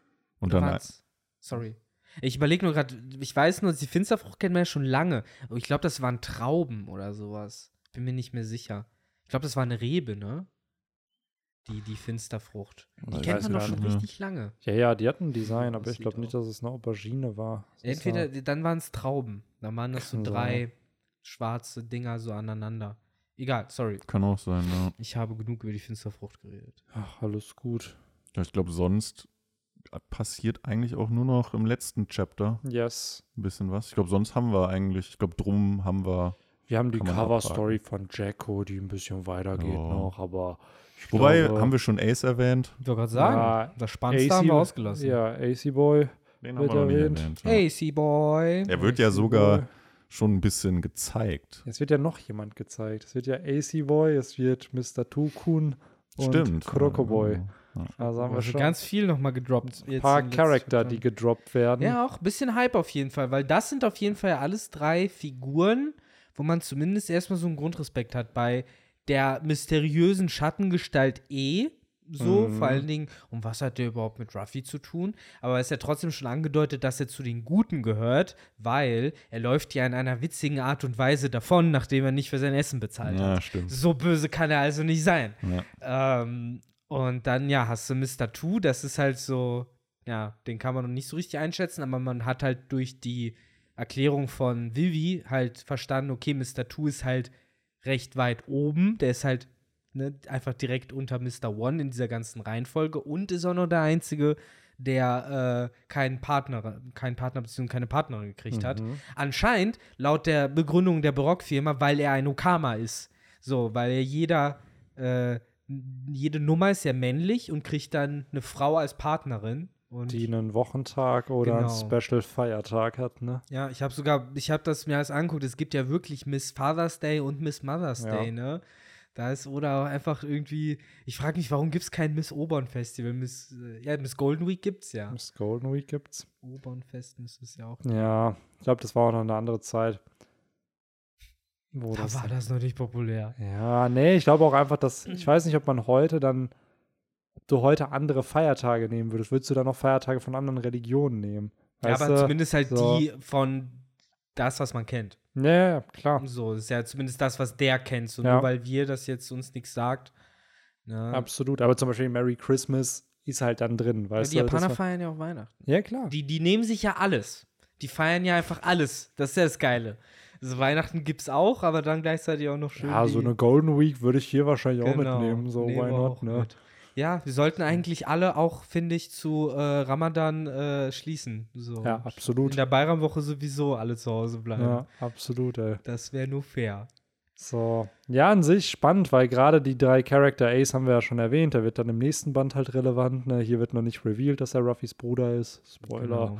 Genau. Mr. Two wird auch noch wichtig und Sir Crocodile, der im letzten Chapter hier des Bandes auftaucht, auch nochmal. Alle drei sehr relevant für das Ende vom ersten Part von One Piece. Ne? Also Mhm. hier wieder Charakter, wo wir aber ja auch schon mal drüber spekuliert haben, ob Oda wirklich hier schon Mr. Two damals auch im Impel Down geplant hat oder ob sich einfach super ergeben hat, Ey, dass jetzt, dieser Charakter. Ich habe echt das Gefühl, dass Oda vielleicht einfach damals, als der Marineford konzipiert hat, da hat er sich einfach random Manga-Band rausgeholt. Das war Band 17. Random auf die letzten Seiten geblättert, sich die Chapter anguckt und gesehen, okay, Crocodile, Ace, Bon Curry, der nach Galdino sucht, Mr. Free, aha, aha, aha, das sind die Figuren, die, Ja, tau- die nehme ich Es jetzt ist halt sehr Staffel spannend, weil gerade, haben wir auch häufiger gesagt, Impel Down ist halt einfach voll der Fanservice-Arc einfach, was Ja, ja. da an Antagonisten oder populären Charakteren dann wieder sozusagen sich mit Ruffy Eigentlich verbindet. ist es ja schon Impel, äh, Barock Firma 2.0. Es sind ja an Widersachern wirklich nur Barock Ja. und Buggy. Ja, absolut. Ja. Also, das Interessante ist da halt, gerade hier, das hatte ich vom Podcast ja schon mal erwähnt, Setup oder ja schon Impel Down und Marineford. Gerade weil im letzten Band, oder war es der vorletzte Band, wurde ja Blackbeard schon erwähnt. Hier wird schon Ace erwähnt. Wir erfahren im nächsten Band, dass Ace auf der Suche nach Blackbeard ist. Also hier werden ja schon die Plot-Elemente gesetup für dann die Ereignisse, die sozusagen für den Krieg auf Marineford sorgen. Ich glaube, das hatte Oda hier dann auch schon geplant. Also, dass Ace verliert, gefangen genommen wird. Dieses Ganze, was wir meinen mit, oh, Fake Joyboy und so, vielleicht das in dem Ausmaß noch nicht so. Kann aber auch sein, dass er das auch schon geplant hatte. Aber diese Plot-Elemente mit Impel Down, Marineford waren, glaube ich, schon während Alabaster-Zeiten gesetupt. Gerade weil auch nach Alabaster schon Whitebeard established wird. Und ja. Ich bin erstaunt. Ich habe gerade Videos geschickt bekommen. Bei uns nur ein paar Kilometer weiter äh, sind Tornados gerade im Gange. In Paderborn What? und äh, Umgebung. Der Echt? gute Erik Yes. äh, Sturmfest oder wie er heißt, Es geht richtig, richtig, richtig ab. kommt, äh, kommt um die Ecke. Bei uns ist ja jetzt Wow. gerade. Der hat uns gehört, dass wir über ihn herziehen. Mhm. So, mal sehen, wie es bei uns Oh, diese krass. Ich habe hier auch aussieht. gerade. Ja, man hört's, na, wahrscheinlich hört man es so nicht, geil. aber wir hören hier so ein bisschen durch So die Fenster. oft, ne, reden wir im Podcast über Scheißwetter. Es ist so geil. Mm, Ach ja. Nie über Gutes. Nee, immer nur über das Beschissenste. aber wo wir eben noch, ähm, also Bei erstmal, Erik Wirbelklinge waren. nee, äh, bei der Barockfirma erstmal mega coole Seite, finde ich, wo, wo man die halt alle so Ja. aufgelistet bekommt. Ähm, aber wir haben ja eben schon die ganzen Feiertage und Tage genannt, aber warum hat Miss Doublefinger, warum heißt sie Miss Doublefinger? Heißt sie im Japanischen anders? hm. Weil das ist ja kein Feiertag. Das verstehe ich tatsächlich aber auch nicht, warum die dann so. Ja, vielleicht ist das ja dann Miss Golden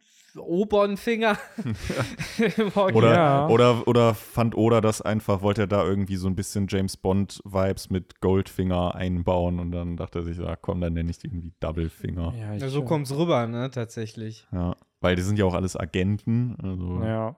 wahrscheinlich hat sich Oda da von James Bond ein bisschen Oder ist ein lassen. sehr großer Fan von Geheimagenten und sowas. Wenn du bedenkst, die CP9, Mhm. die sowas halt ist. Auch die von Doflamingo waren ja gefühlt alles Agents, die dann irgendwelche Decknamen tragen und so. Mhm. Ja, ich glaube schon, dass Oda da ein bisschen inspired war. Ähm, Würde mich generell auch noch interessieren, mal irgendwann, was von Queen und Jack die richtigen Namen halt sind. Jo. Ne? Wir wissen ja, dass King Albert oder so hieß er, glaube ich. Hm, Von ihm kennt man den Ja. Namen. So, ich gucke aber hier gerade. Äh, as each, bla bla bla, Miss Doublefinger's name refers to January 1st, a New Year's Day. That Doublefinger refers to his own style of body language when he uses. Ah, okay, interesting. Also sowas wie das Victory-Zeichen. ja, ja, oder was? sozusagen, er zeigt halt beide Indexfinger, um den ersten ersten zu zeigen, weil er hat ja auch Ah. am ersten ersten Geburtstag. Ach Äh, so. Ja. Okay, Also das heißt, Mr. Miss Doublefinger Doublefinger. ist im Endeffekt Miss Neujahr.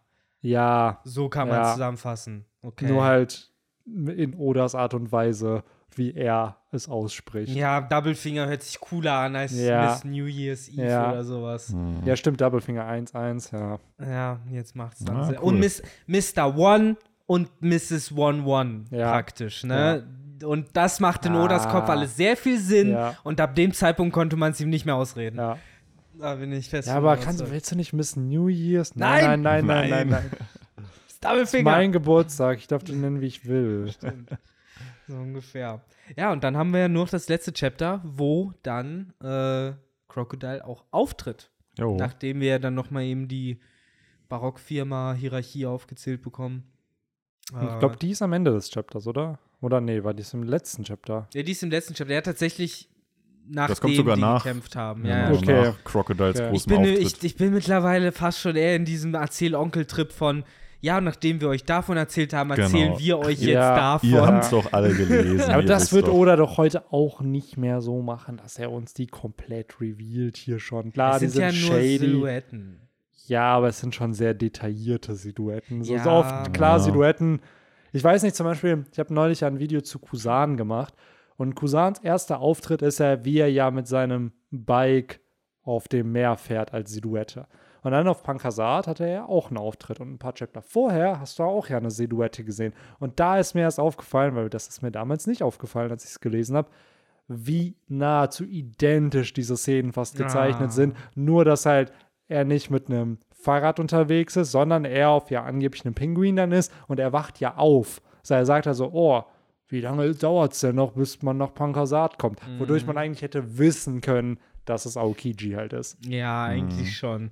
So dem diese, diese äh, Carefree Art. ne, Genau, Carefree, er ist halt müde. Die, man, es ist halt auch ein Setup auf dem Meer, Ja. wo jemand unterwegs ist, der sehr müde ist. Mhm. So, und es gibt dann halt nur einen Charakter, der halt auf Stimmt. diese Beschreibung so ein bisschen halt passt. Das Hund ist schon immer sehr Aokiji. Ja, aber hier, das ist schon sehr cool mit den ganzen Silhouetten. Da fragt man sich natürlich, okay, wer sind diese ganzen Charaktere? Wer von denen ist Mr. One? Ist es Es- der mit der Kanone oder? Ja, aber das ist, glaube ich, auch noch so ein bisschen schon ein Jump Policy damals gewesen, dass man eben, wenn eine coole neue böse Organisation eingeführt wird, und das macht ja auch Sinn, das wird ja bis heute noch von S- Gaming Companies und sonst was durchgezogen. Du willst prägnante Silhouetten haben, damit du halt eben diesen Wow-Faktor, den Wiedererkennungswert kriegst, damit du auch den Hype hast. Absolut. So, und Videospiele machen es ja oft so, dass wenn du bei so in MMOs oder so, League of Legends, sonst was, ist ja ganz wichtig, dass die Character Designs halt diese Silhouette haben, dass du auf Anhieb Digimon. Tamers hat es auch gemacht. im Digimon Ja, Tamers, genau. bis sie dann revealed wurden und Ja. wir in Deutschland haben aber nie das zweite Ja. Intro bekommen. Stimmt. Bei uns waren es immer Silhouetten. Ja. Stimmt. Ähm, ja, das Coole hier ist halt, man darf halt nicht vergessen, das ist, glaube ich, das vierte Jahr One Piece jetzt. Oder das vierte Jahr hat begonnen. Oder ist ja auch noch nicht. Also klar, One Piece ist dann schon sehr populär und so, hat ja auch ein Anime dann. Aber es ist natürlich noch nicht in dem Level, in dem es halt heute ist, wo Oda gefühlt zeichnen kann, was er will. Und es Ja. wird dann auch gefühlt abgenommen. Einfach weil Hm. die, weil die Leserschaft einfach da ist. Was war denn So. da sonst noch so der größte Konkurrent? Naruto Ich glaube, wahrscheinlich, damals fing dann Naruto schon an. Yu-Gi-Oh! war halt drin, ne? Hm. Ähm, Bleach ist angelaufen. Bleach langsam. fing, ich glaube, Bleach fing 2000, äh, Bleach fing sogar in den 2000ern, glaube Das ich, war die erst an. jüngste, ne? Jo, Hunter x Hunter lief. Ja, Also das war wirklich, glaube ich, ohne Pausen damals, ne? jo, das war, glaube ich, wirklich Golden Age für die Jump. Also Mhm. gerade, wenn dann noch Bleach anfängt, hast du ja wirklich One Piece, Naruto, Yu-Gi-Oh!, Bleach, Death Hunter da Hunter, Death. sogar noch. Ja, ich glaube, Death Note war auch 2.3, Kam auch 2.4. später noch. Später kam. Das kam Anfang der 2000er auf jeden Fall alles. Aber selbst das kam ja dann. Also, wo, wo ich mir heute denke, so, was gibt's neben One Piece? Boku no Hero, okay, Jujutsu Kaisen gibt's gerade. Ganz viele andere Sachen, dessen Namen ich wieder vergessen habe. Ja, aber das, Das, will was heißen, wenn Victor die schon vergessen hat. Ja. ja heute, keine Ahnung, damals, das fühlte sich halt schon sehr krass an von den Stories, die ja, wenn man bedenkt, wie viele von diesen Franchises heute noch relevant sind irgendwie, ne, so gerade Naruto mit Boruto, Yu-Gi-Oh!, hier Master Duel wird ja die ganze Zeit gezockt Oder irgendwie. mit der Sogar- 10 Millionsten Serie, die da Ja. neu aufgelegt Sogar wurde. Bleach kriegt ja jetzt noch mal ein Bleach geht weiter, Ende. genau. Ja, das ist es halt. Ne? Und Alles One wird Piece läuft aufgewärmt. immer noch und ist nicht vorbei. Jo. So. Death Note finden die Leute ja bis jeder, der ansatzweise edgy ist, findet ja Death Note noch heute cool. Ja, klar. Hatte doch auch einen One-Shot irgendwie. Ich glaube 2018, 19, 20 so um den Dreh gab es doch ein One-Shot-Chapter, wo äh, Trump da noch auftaucht, ey. so Hm. als Charakter. Aber ich glaube, er wird nicht Trump genannt, sondern nur der President of the United States. Es ging im Plot darum, dass jemand das Death Note über Ebay oder so verkauft und dann geguckt wird, wer es als Highest Bidder halt kriegt und die USA unbedingt diese Massenvernichtungswaffe haben möchte. Okay. Ja. Und Ryu guckt wieder zu und lacht sich tot. ja, der lacht sich halt tot. Aber an sich ist der Plot ziemlich cool, weil der Protagonist halt im Gegensatz zu Light halt sehr altruistisch ist. Also komplett das Gegenteil eigentlich von, von dem eigentlichen Protagonisten davon. Auch da wieder, dass es funktioniert hat, so einen bösen Protagonisten zu haben. Und dass das so beliebt war in der Jump, wo ja eigentlich eher die Charakter ja nicht so edgy sind, zumindest die Protagonisten. Auch schon eine ziemlich So. erwachsene Story, muss man ja auch Unfassbar. dazu sagen. Ne? Ich glaube, man hat halt Detektiv Conan gesehen und sich gefragt, wie weit kann ich das halt treiben? Und War der eigentlich auch in der Jump? Nee, ne? ich Conan? glaube, vielleicht mal dort angefangen. Auf jeden Fall bei Shueisha. So, Mhm. auf jeden Fall in der Firma. Ich weiß nicht, ob er noch bei Jump ist oder mittlerweile woanders hingewandert sind. Ich meine, Death Note war ja auch, glaube ich, nicht immer nur in der schonen Jump. Der ist ja, glaube ich, auch dann irgendwann gewechselt. Auf Ich glaube, Death Note war Release. schon, weil es halt sehr, weil es sehr kurz war. Ich glaube, Death Note ging noch nur vier Jahre oder Das so. hatte so 90 Chapter. Ich meine aber, das waren zum Teil auch längere Chapter, also so 30 Seiten Kapitel. das weiß ich nicht, So. das weiß ich. Auf jeden Ja. Fall war Conan in der Weekly Shonen Sunday.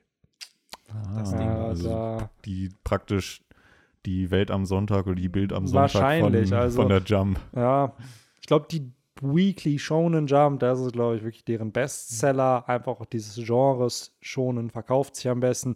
Und dann hast du wahrscheinlich deine vier Spin-off-Magazine noch irgendwie, die an anderen Tagen erscheinen. Und dann wahrscheinlich vielleicht alle zwei Wochen, alle vier Wochen irgendwie. Die es halt ins Hauptprogramm nicht schaffen Ja. und dann praktisch das RTL 2. sind. Ja, so und das ist ja gerade auch gerade bei der Jump hier. Victor hat wahrscheinlich auch das Super iPad 12 Video gesehen, wie viel die Jump gerade mit äh, digitalen Stories halt einfach macht, wo Mhm. halt Dinge digital released werden, die vielleicht nicht ins, Mag Sorry, äh, ins Magazin kommen würden und sich dann trotzdem halt verkaufen. Teilweise sogar besser als die Serien, die in der Jump, in der normalen halt laufen. Und wie viel die Jump aktuell halt auch guckt, dass sie kurze, gute Stories raushauen, die dann vielleicht nur 20 Chapter gehen, einfach die dann abgeschlossen sind, sich verkaufen lassen, zu einer Anime-Produktion werden und dann ist es abgeschlossen. Dann kann der Künstler wieder was Neues Der, starten. der Trend, äh, dass alles immer kürzer sein Ja. muss, ist also auch bei den Mangas angekommen. Absolut, Ne? absolut. Und ich kann es mir auch vorstellen, dass Die Der- Kids haben einfach keine Aufmerksamkeit. Nee, ich glaube generell einfach, es wechselt von dieses One Piece.